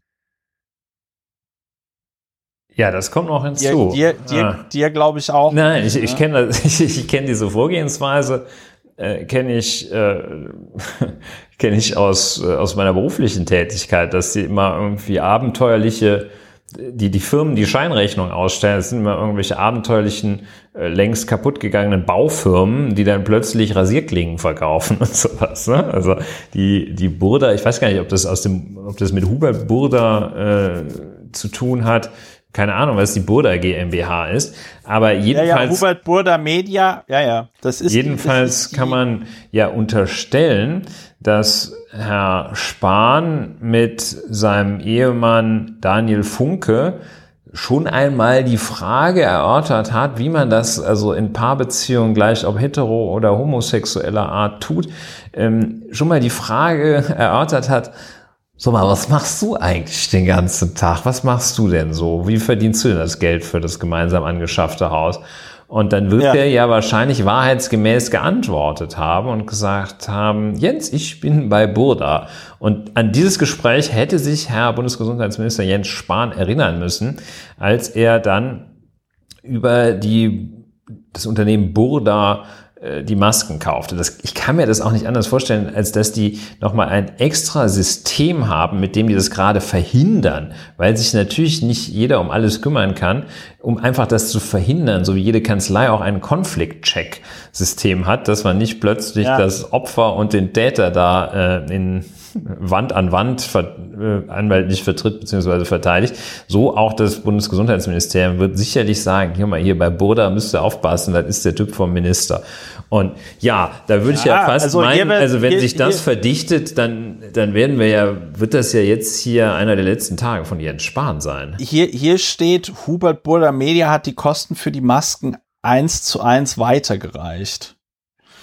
Das Maskengeschäft ist nach Darstellung von Bohrer über eine Firma in Singapur zustande gekommen, an dem das Unternehmen eine zehnprozentige Beteiligung hält.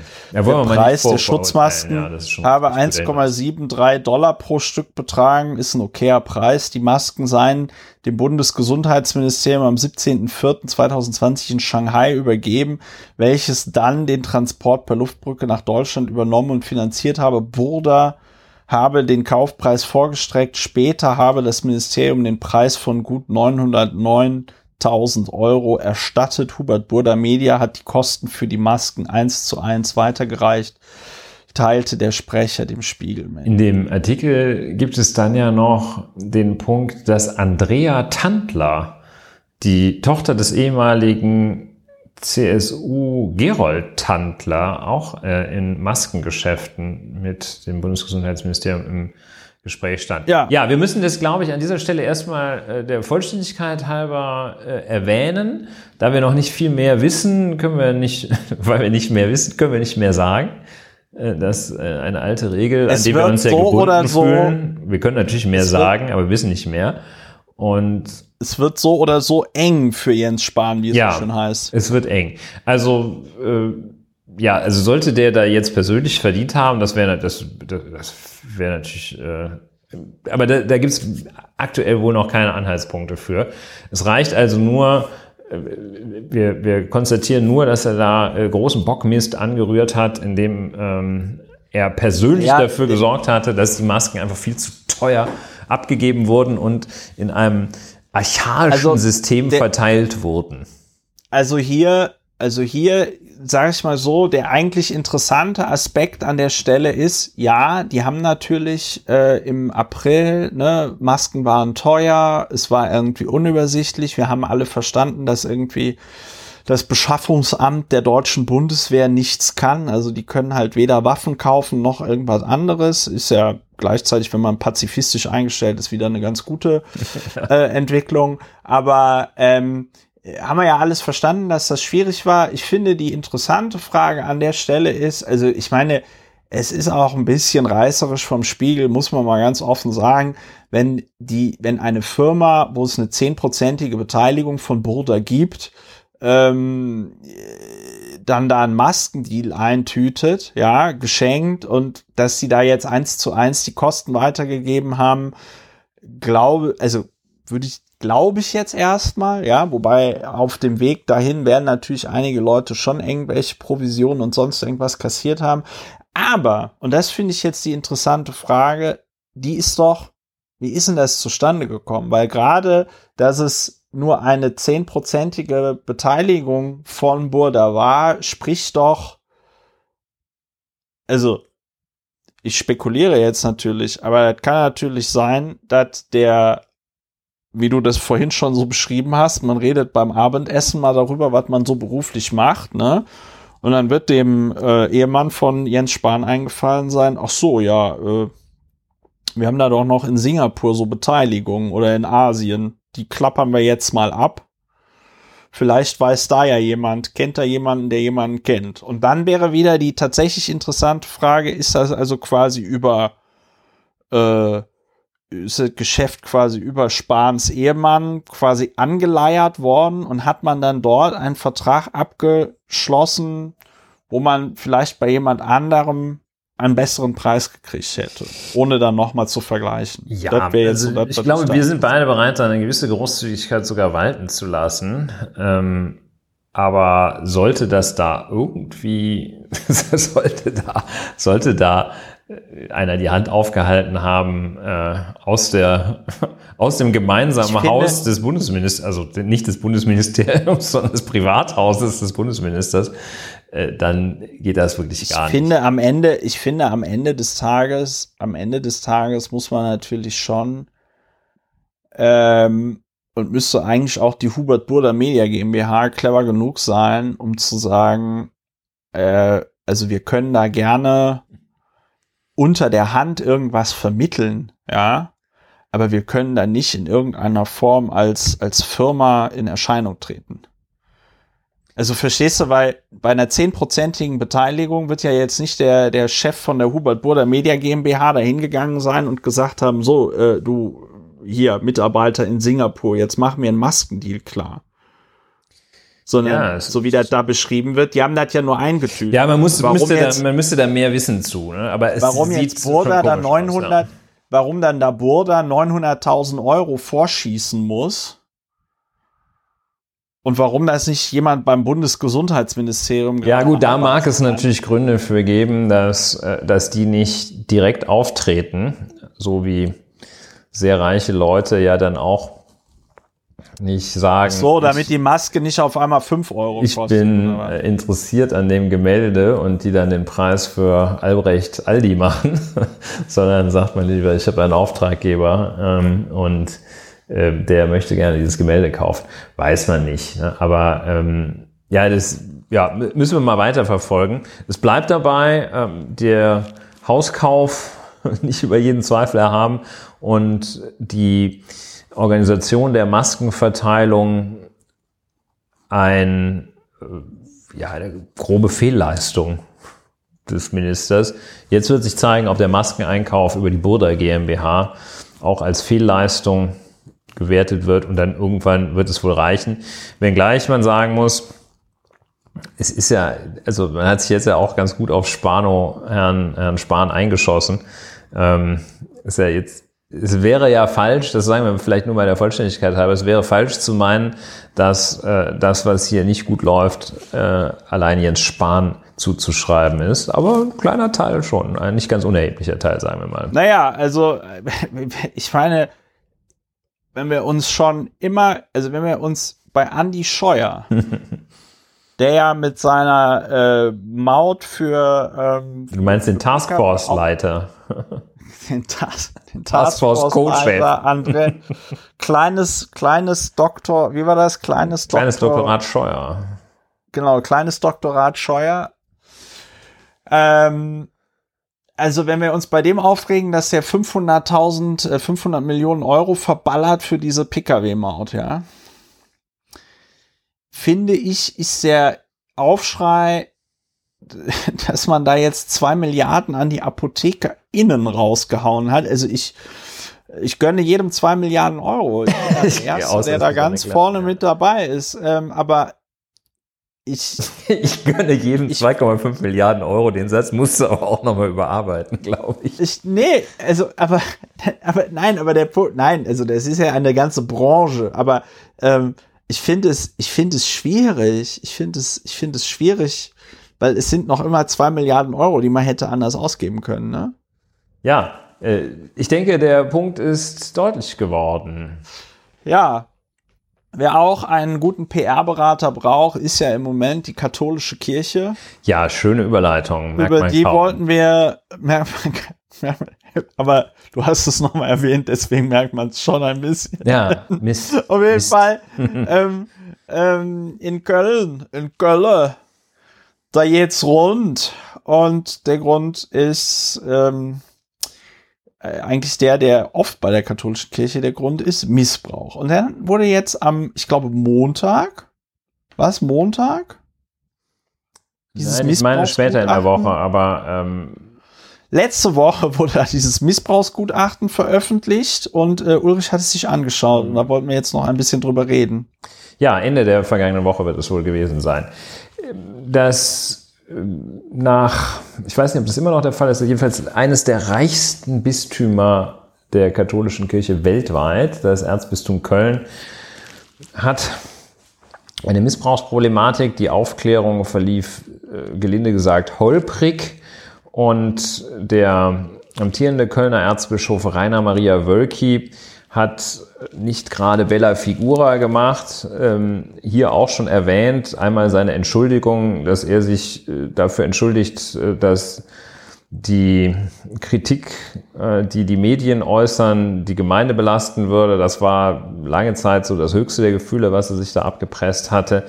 Ähm, und nun wurde dann äh, ein Gutachten einer Münchner Kanzlei, das wurde zurückgehalten, weil methodische Mängel darin äh, zutage getreten sein sollten, Anwendung gefunden haben sollten und äh, Fragen des Datenschutzes, des Betroffenenschutzes nicht ordentlich geklärt seien. Äh, deshalb hat das Erzbistum Köln ein weiteres Gutachten bei der Anwaltskanzlei Gerke und Wollschläger in Köln in Auftrag gegeben im Oktober des vergangenen Jahres. Die Kollegen von der Kanzlei haben also ganz offensichtlich wirklich Großes geleistet. Die haben nämlich ein 900-seitiges Gutachten seit Oktober hergestellt, das ähm, jetzt veröffentlicht worden ist. Und äh, in dem Gutachten finden sich Hinweise auf 202 Beschuldigte und 314 Betroffene sowie Pflichtverletzungen durch den ehemaligen Erzbischof Kardinal Meissner. Ähm, Herrn Wölki sind keine direkten Pflichtverletzungen attestiert worden. Und es werden in dem Gutachten ähm, äh, also eben besagte Hinweise auf, äh, auf 202 äh, äh, dieser Pflichtverletzungen äh, aufgezeigt und ähm, in einer sehr, sehr breit angelegten, auf mehr als äh, 800 Seiten dann niedergelegten Untersuchung wurde geprüft, ähm, ob sich dort höhere Verantwortungsträger in der Kirche Pflichtverletzungen vorwerfen lassen müssen. Also der Fokus war jetzt nicht, äh, der Gegenstand der Untersuchung war nicht zu gucken, wo hat es Missbrauch gegeben, sondern der war äh, darauf gerichtet, wie ist damit umgegangen worden. Und ähm, da ähm, wird also ganz besonders der Vorgänger des äh, jetzigen, des amtierenden Erzbischofs. Äh, der Vorgänger war der Kardinal Meissner. Ein, äh, ja. Den, also kenne ich persönlich, ist jetzt übertrieben, aber ich äh, habe mit dem tatsächlich mal eine Messe gedient. Ja, äh, dann.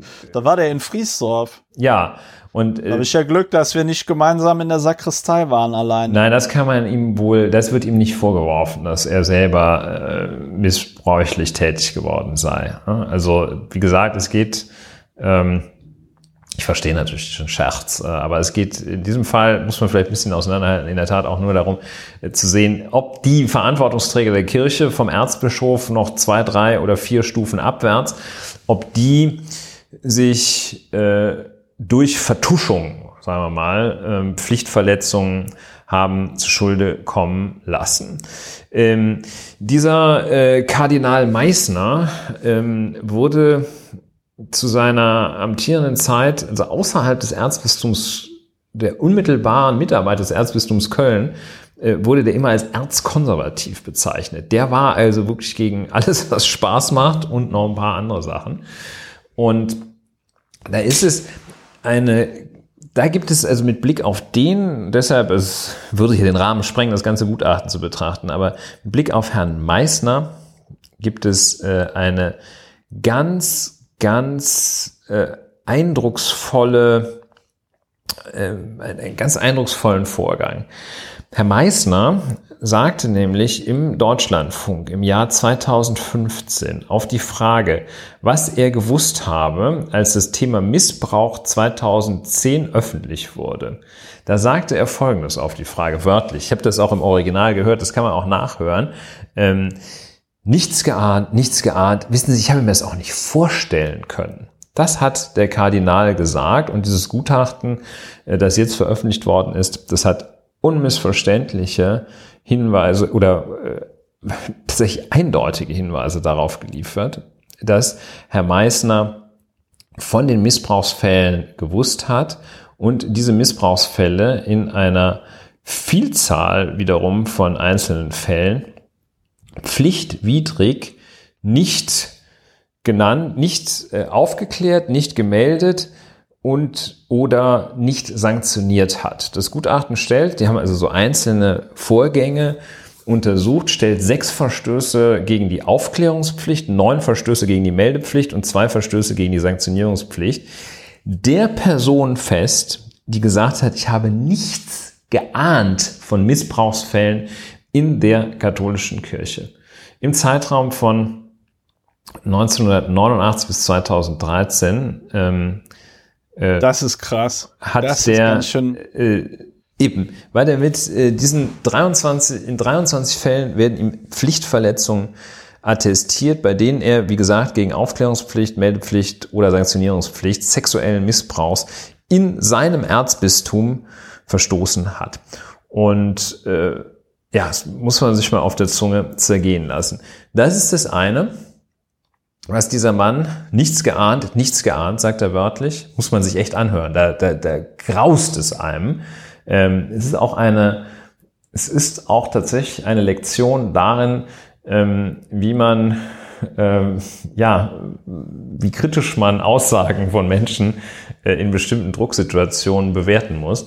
Der sagt so eiskalt lügt der Mann. Ist eiskalt, eindeutig. Der sagt, ich war nicht da so am Tag Straf des Mordes und in Wirklichkeit das sagst du als Strafverteidiger und, und war vielleicht sogar der Mörder. Es ja. ist also es ist echt faszinierend, ja. weil er ist sowas von überführt. Äh, das gibt es gar nicht. Und dann äh, ein, ein Ausdruck, der natürlich äh, besonders griffig ist, äh, der spart es einem auch 800 Seiten äh, zu lesen. Ähm, deshalb äh, besonders griffig fast ist ja äh, der Begriff Brüder im Nebel zusammen, dem du ja vielleicht auch begegnet bist. Und der Begriff Brüder im Nebel, der ist auf folgendes Phänomen zurückzuführen. Es gibt nach dem Kirchenrecht, das ist also auch eine Auseinandersetzung wirklich mit Details des Kirchenrechts, ganz beeindruckend, ähm, gibt es geheimhaltungsbedürftige Dokumente. Die werden dann auch nach der äh, kirchenrechtlichen Aktenordnung, ähm, werden die in ein Geheimarchiv überführt. Ähm, und alle Voraussetzungen, äh, in dieses Geheimarchiv überführt zu werden, erfüllten diese Missbrauchsfälle, ähm, Verdachtsfälle. Ähm, neben dem Geheimarchiv hatte aber Jedenfalls Erzbischof Bischof Dr. Meissner einen separaten Aktenordner angelegt, in dem er so nur für sich so Superchef-Sachen bewahrte.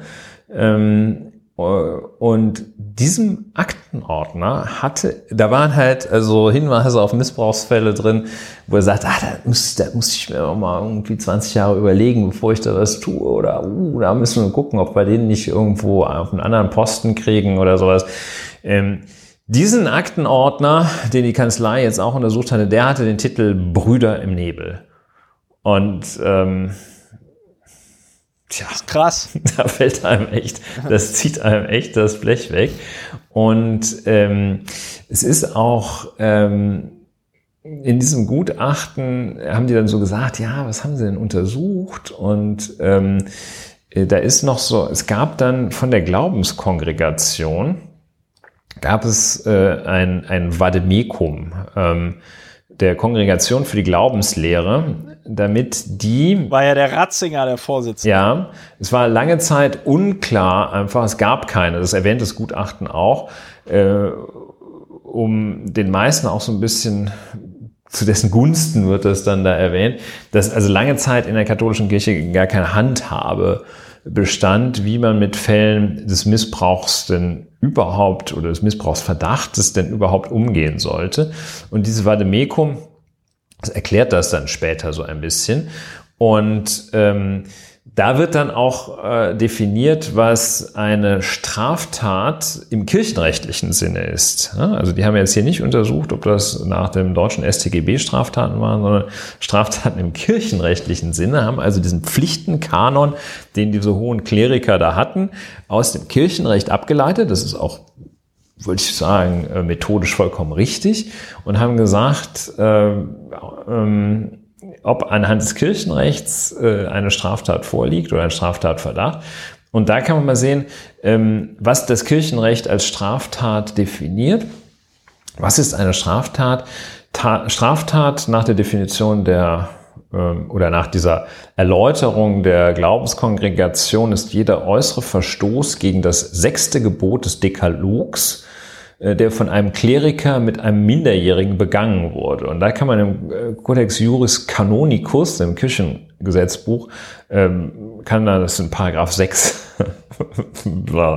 und ähm, weitere Erläuterung, und da muss man schon natürlich aufpassen, die Typologie der Straftat ist sehr weit gefasst und kann zum Beispiel sexuelle Beziehungen, einvernehmlich oder nicht einvernehmlich, das wird da alles gleich behandelt, physischen Kontakt mit sexuellem Hintergrund, Exhibitionismus, Masturbation, Herstellung von Pornografie, Verleitung zur Prostitution und noch weiteres umfassen. Also ähm, da kriegt man so ein bisschen Eindruck, ähm, aus welcher Perspektive äh, die katholische Kirche Straftaten nach Kirchenrecht sexuell bedingte oder inhaltlich sexuelle Straftaten nach Kirchenrecht, aus welcher Perspektive die betrachtet wurden, nämlich aus dieser Perspektive Verfehlung dieses Mannes, Gottes, ähm, in seinem Amt als Priester auf Erden.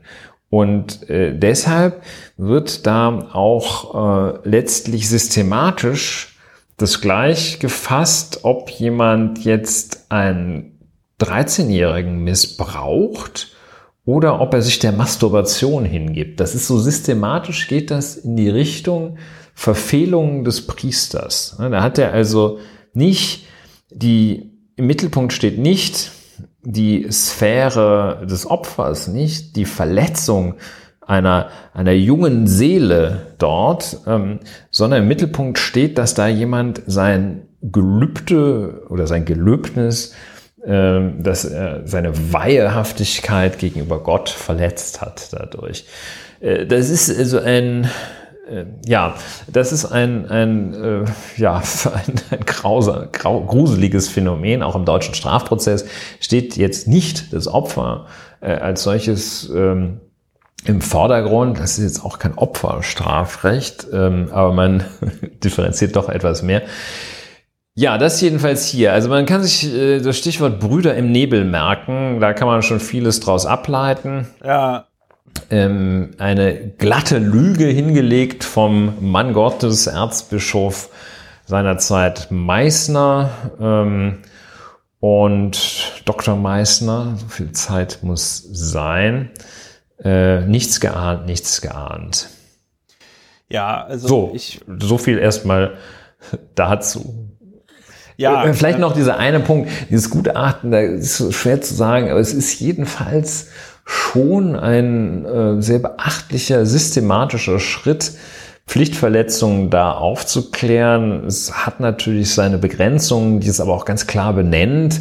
Ähm, da wird jetzt nicht der Missbrauchsskandal der gesamten Kirche aufbereitet und äh, den Opfern geholfen. Aber es werden schon sehr präzise Punkte benannt. Herr Wölki ist äh, recht gut da, dabei weggekommen. Also dem wird keine konkrete Pflichtverletzung hier attestiert. So, ja, gutes Ding ist Außer im Internet drin, ne? kann man sich mal kann man sich mal angucken, ist schön als PDF, also gute, gute alte deutsche PDF erschlossen. Ähm, kann man, kann man mitarbeiten. Ist also ein beachtliches Dokument. Ja, äh, also ich finde das am Ende des Tages noch immer ein bisschen äh, unbefriedigend, weil ich nicht das Gefühl habe, dass, also ja, in sich genommen und beeindruckendes Dokument will ich gar nicht in Abrede stellen, aber ich glaube, wir beide haben nicht das Gefühl, dass dadurch sich irgendetwas an dem systematischen Problem innerhalb äh, an dem systematischen Problem ändert, das da nämlich ist Missbrauch in der katholischen Kirche und wie er durch die Institutionen dieser Kirche äh, gedeckt wird. Ja, das ist, äh, ist ein, ein Aufklärungsschritt. Werden da auch, auch der Herr, der Herr Wölki hat ja schon Maßnahmen tatsächlich ergriffen im Umgang mit, mit dem Missbrauch äh, in der katholischen Kirche. Es gibt Fortschritte, die Betroffenen und Betroffenenvereinigungen bezeichnen diese Fortschritte als natürlich äh, viel, also too late, too little. Und ähm, ja, also das, das Gutachten ändert jetzt an der Gesamtproblematik äh, natürlich, will ich was sagen, nichts. Äh, klar, das löst das nicht. Es ist ein Schritt, äh, nicht mehr, nicht weniger. Äh, aber ja, ich finde das eindrucksvoll aus fachlicher Sicht. Ich finde das jetzt nicht eindrucksvoll in dem Sinne, okay. dass ich sagen würde, wow, da hat die Kirche aber einen endlich, den, ha endlich. Den Hammer, den Hammer fallen lassen, ja. Endlich also das wäre ist der Groschen da gefallen. Nein, äh, nee, allein in okay, diesem gut, Sinne, aber dann in diesem sind wir uns, da sind wir uns dann einig. Vorrangig fachlichen Sinne will ich dieses Gutachten äh, hier als eindrucksvoll bezeichnen. Nee, so richtig, richtig erledigt ist damit äh, letztlich gar nichts. Aber es bietet tatsächlich einen tiefen Einblick auch in diese, in diese Kirchenstrukturen, in diese kirchenrechtliche Struktur, was ja nochmal ein komplettes Rechtssystem neben dem weltlichen ist, ähm, ja. in dem diese Einzelheiten bis hin zur Aktenordnung, zu Geheimarchiven und äh, Giftakten spielen da auch noch eine Rolle, dieses ganze Regelsystem angeht. Und da haben die sich tatsächlich Mühe gemacht, dieses Regelsystem, das man als solches natürlich in unserer Zeit schon arg kritisieren kann und muss, ähm, dieses Regelsystem aber trotzdem zu nehmen und anzuwenden. Und selbst innerhalb dieses Regelsystems haben die noch eine dreistellige Zahl von Pflichtverletzungen festgestellt. Ähm, also das ist schon, schon ein Werk, aber im Ergebnis hat sich damit nichts geändert. Der Wölki sitzt jetzt sogar noch ein bisschen fester im Stuhl, obwohl er sich da unmöglich ja. benimmt. Und äh, ähm, naja, und die, die Opfer, die Verletzten, die Geschädigten, ja, die sagen jetzt auch, na prima, Hat's der genau. Meißner und, auch gewusst. Na super. Und, und, und was ich, weil, weil ich ja immer darum bemüht bin, gerade bei solchen extremen unschönen Sachverhalten irgendwie den Silberstreif am Horizont zu suchen, wäre ja für mich nochmal die Frage, aber das weißt du als Strafverteidiger beziehungsweise Mensch, der sich äh, schon sehr lange mit Strafrecht beschäftigt, besser. Aber wir hatten ja in einer der vergangenen Folgen mal darüber geredet, wie man ähm, die Verjährungsfristen beim ähm, beim Stra bei, bei so Missbrauchsstraftaten schon mal irgendwie verändert hat, dass die Leute, also dass der Missbrauch eher, also dass die Verjährungsfrist erst anfängt zu laufen, wenn das mhm. Opfer 18 Jahre mhm. alt geworden ist. Ne? Ähm, ich stelle mal ganz blöd die Frage, kann man, kann man, also kann man das vielleicht äh, noch andere Verjährungsfristen oder man sagt, es gibt überhaupt gar keine Verjährung, wenn das Ganze im kirchlichen Kontext stattgefunden hat oder irgendwie so, ja. Also weil ähm, ich, das muss, das ist wahrscheinlich historisch gewachsen, dass die äh, Kirche, die katholische Kirche insbesondere da mit Glacé-Handschuhen von der Staatsanwaltschaft so angefasst wird aber stellen wir uns nur mal vor, das würde, das wäre jetzt nicht äh, in ja einer der größten, reichsten Diözesen der katholischen Kirchen auf der katholischen Kirche auf der Welt passiert, sondern in einer äh, in einer Koranschule in Köln, in irgendeinem Hinterhof. Ja, systematisch hätte der, ja. systematisch hätte der Imam die armen Koranschüler und Schülerinnen über Jahrzehnte lang miss missbraucht und es hätte einen Ordner gegeben mit den, mit den Nebelimamen und sonst irgendwas. Imame also, im Nebel, der, genau. Gorillas Imame und Imame da, im Nebel. Ja, und dann hätte man, und dann hätte man da wäre die Staatsanwaltschaft wahrscheinlich direkt mit der Panzerhaubitze 2000 da in die Moschee reingefahren und hätte direkt den ganzen Laden platt gemacht, so ohne Prozess. Er will nur damit sagen, wie kommt das, dass diese Institution trotz dieser also trotz dieser Geschichte des systematischen Missbrauchs, warum diese Institution dann noch immer von der von der von den Ermittlungsbehörden so geschützt wird? Das ist jetzt ein Thema, das ähm, sich unabhängig, dass sich, dass sich äh, von dem Gutachteninhalt jetzt äh, losgelöst äh, stellt. Ne? Also das hat damit, mit anderen Worten, das hat damit nichts zu tun mit dem Gutachten. Das will ich nur klarstellen, weil es mir wichtig ist, äh, diesen, dieser Punkt, dass das Gutachten nicht Missbrauchsfälle, sondern den Umgang mit Missbrauchsfällen zum Gegenstand hatte und das aufklären wollte. Ne? Aber das nur nochmal der Klarheit halber, nicht, dass jemand meint, hier sind Missbrauchsfälle aufgeklärt worden. Nein, allein der Umgang.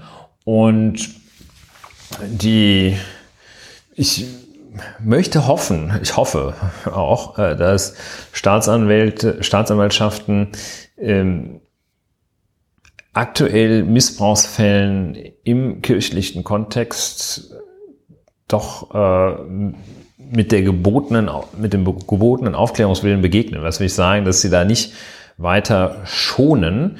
Ähm, aber die erste Schonung ist innerhalb der Kirche geschehen. Das ist äh, äh, beziehungsweise da liegt die Problematik, nicht, dass sie geschont werden. Äh, dafür muss es ja überhaupt erstmal nach außen dringen. Die Grundproblematik ist, dass diese Taten nicht nach außen gedrungen sind. Die Grundproblematik ist da, wo selbst der der Oberchef, ähm, sprich der Kardinal, ähm, wo der Oberchef da so eine Geheimakte anlegt, äh, Brüder im Nebel, und äh, dann dafür sorgt, dass die von allerhöchster Stelle dann eben aus der Seelsorge in der Gemeinde Köln-Sürth äh, irgendwo äh, zum Missionarsdienst in den weiß ich nicht, in, in irgendwo anders hin versetzt werden, wo es nie weniger auffällt ja. oder erst später.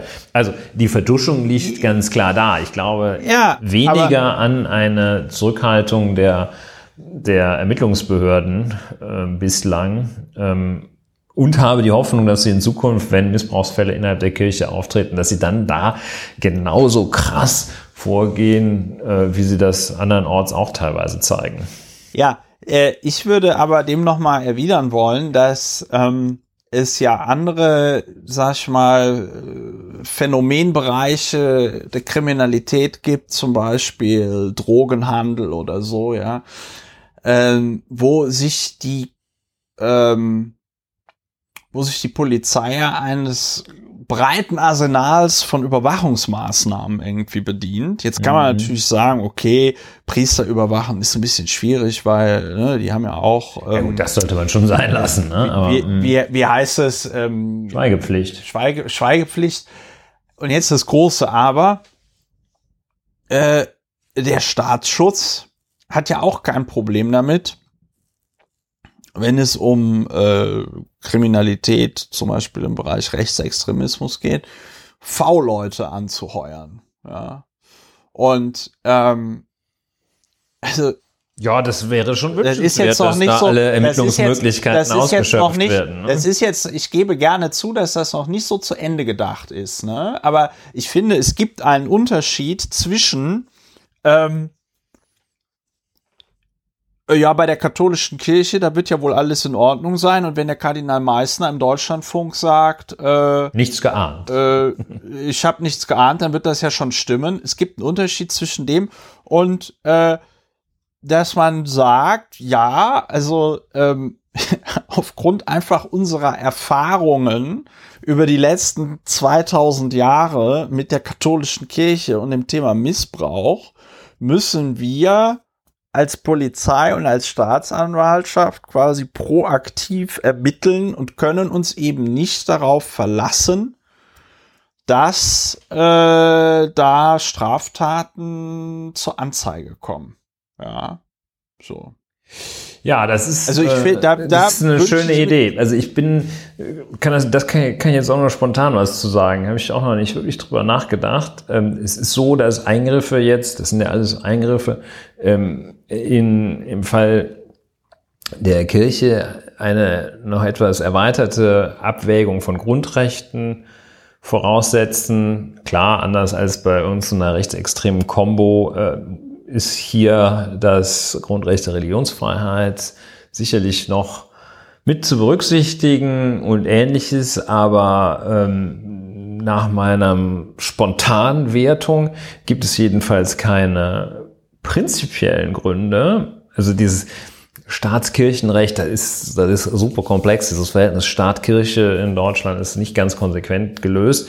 Aber es kann in unserem Rechtsstaate kann es keinen fundamentalen Grund geben, der dagegen spräche, dort genauso zu ermitteln, wie das in anderen Kontexten auch geschieht. Das heißt also, prinzipiell muss es möglich sein, da genauso zu ermitteln, Straftaten aufzuklären, wie äh, beim Flügel oder irgendeinem so Schweinekopffest von Rechtsradikalen andernorts. Ja?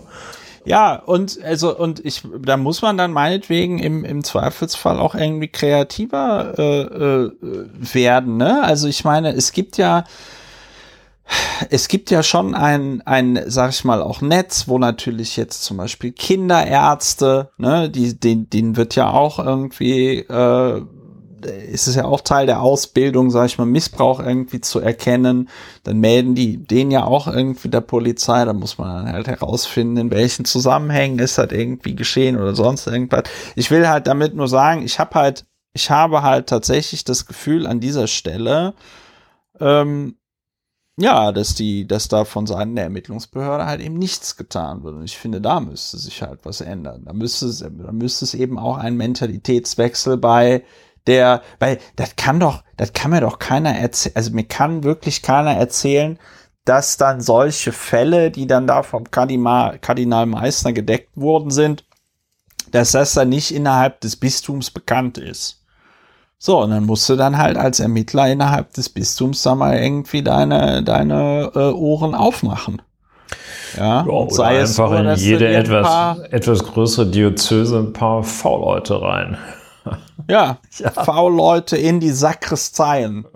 Das ist, äh, denke ich mal, ein ganz guter, das ist ein ganz guter ähm, Schlusspunkt.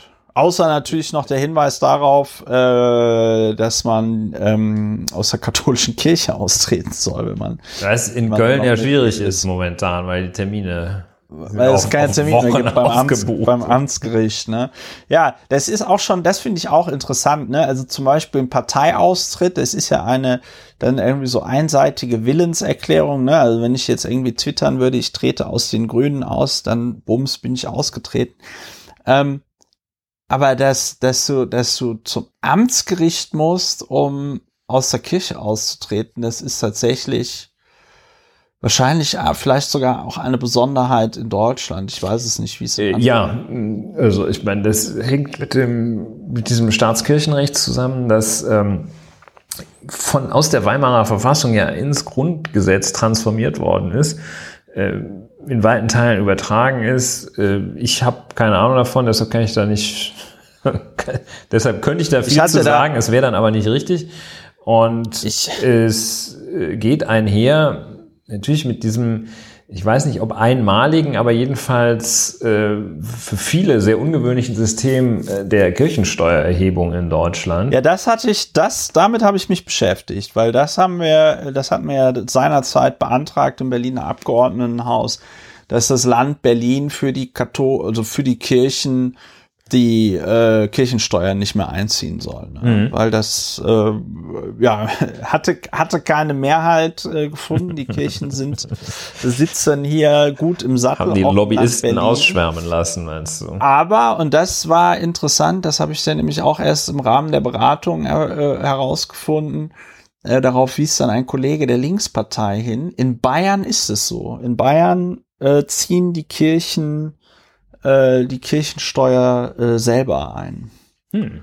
Ja, also es geht, es geht auch. Und ähm, das hatte aber vor allem Dingen den Grund, weil man wohl in Bayern nach der Gründung der Bundes, also nach dem Ende des Zweiten Weltkrieges und vor der Zeit, bevor das Grundgesetz äh, galt, hatte man so ein bisschen Angst, weil man nicht wusste, ob äh, ob das Kirchensteuerrecht, ähm, ob das quasi noch so übernommen wird aus der Weimarer ja. Verfassung. Und dann ist man dazu vorgekommen und hat da in die bayerische Verfassung reingeschrieben, dass die Kirchen also selbst die Kirchensteuer da erheben.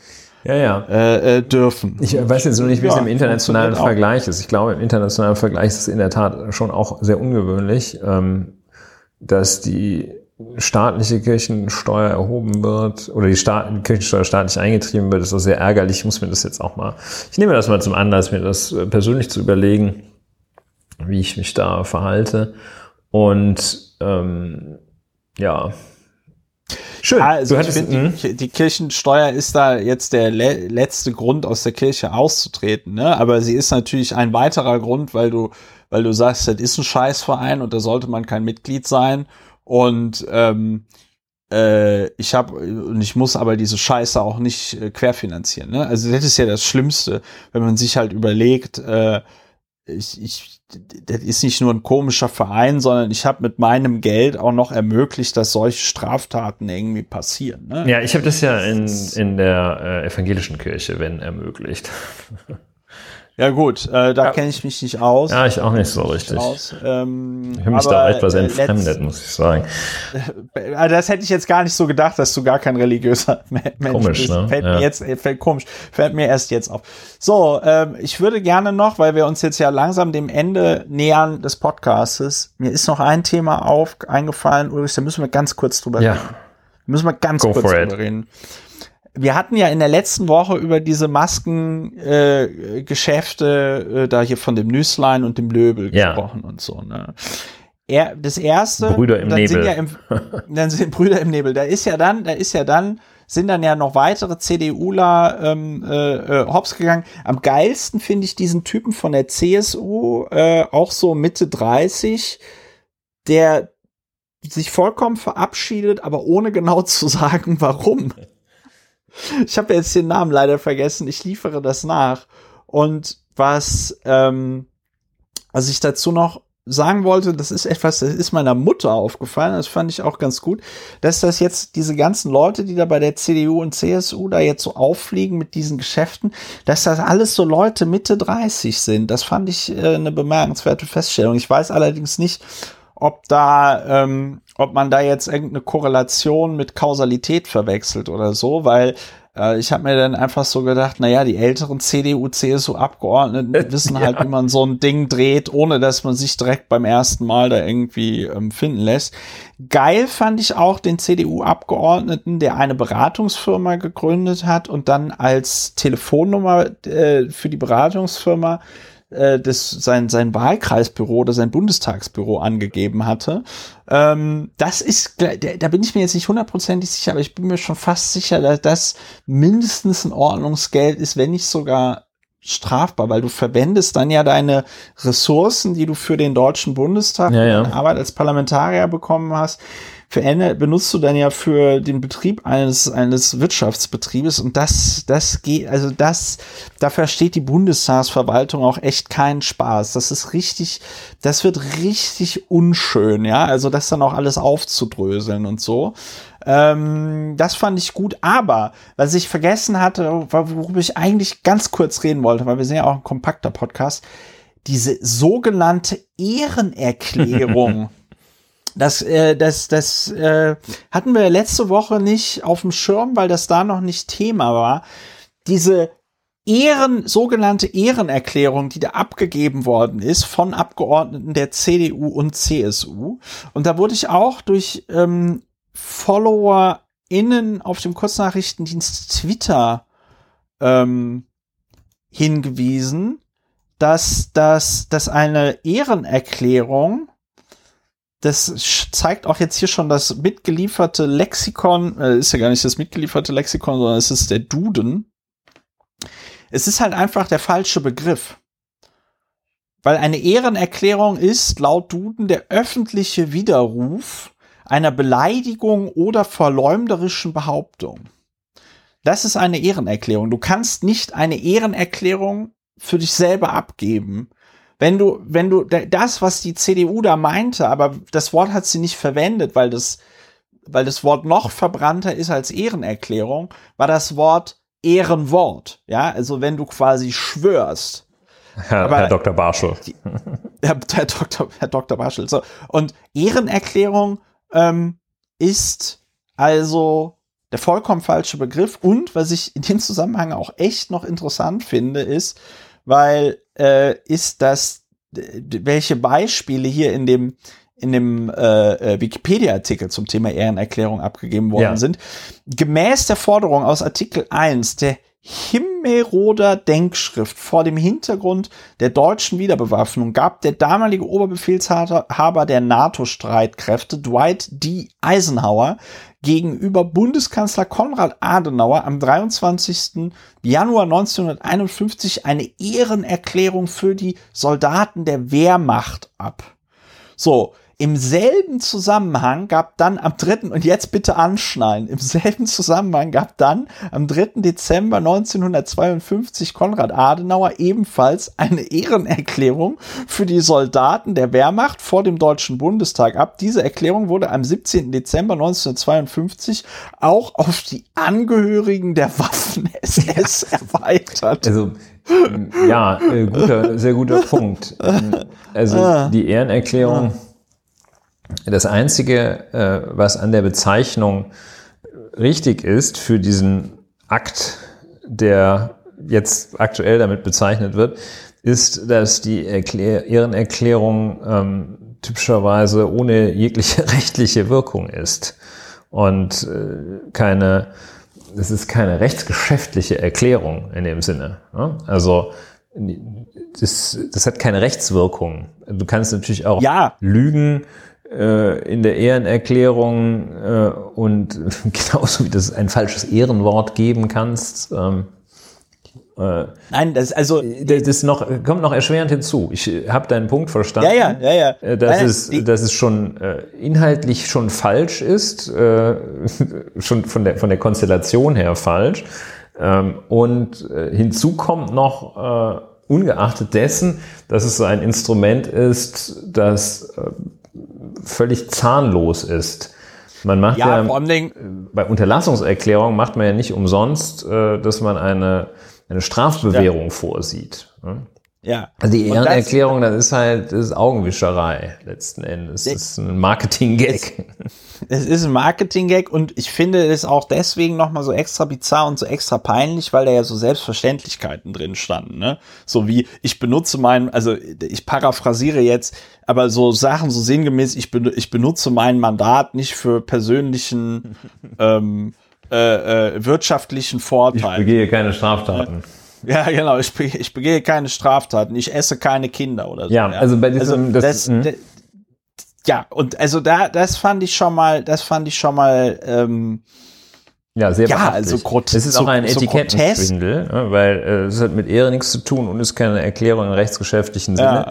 Ja. Äh, da, bei diesem, in diesem Zusammenhang gute Gelegenheit, auch einmal noch zu warnen vor der eidesstattlichen Versicherung die, die fehlt eigentlich in diesem Zusammenhang noch, dass, ja. die, dass die gegenüber Armin Laschet eidesstattlich versichern. Auch das wäre ein grober Etikettenschwindel. Man darf was hier nur mal zu, aus Allgemeinbildungs, aus Gründen der juristischen Allgemeinbildung, eine eidesstattliche Versicherung hat einen ganz engen Anwendungsbereich nur in den Fällen, in denen es im Gesetz steht, dass die eidesstattliche Versicherung rechtliche Wirkung hat, ist äh, die Abgabe einer falschen eidesstattlichen Versicherung auch strafbewehrt. Das heißt, wenn ich eine falsche eidesstattliche Versicherung äh, äh, im Rahmen eines Insolvenzverfahrens oder eines Vollstreckungsverfahrens abgebe, dann ist das strafbewehrt.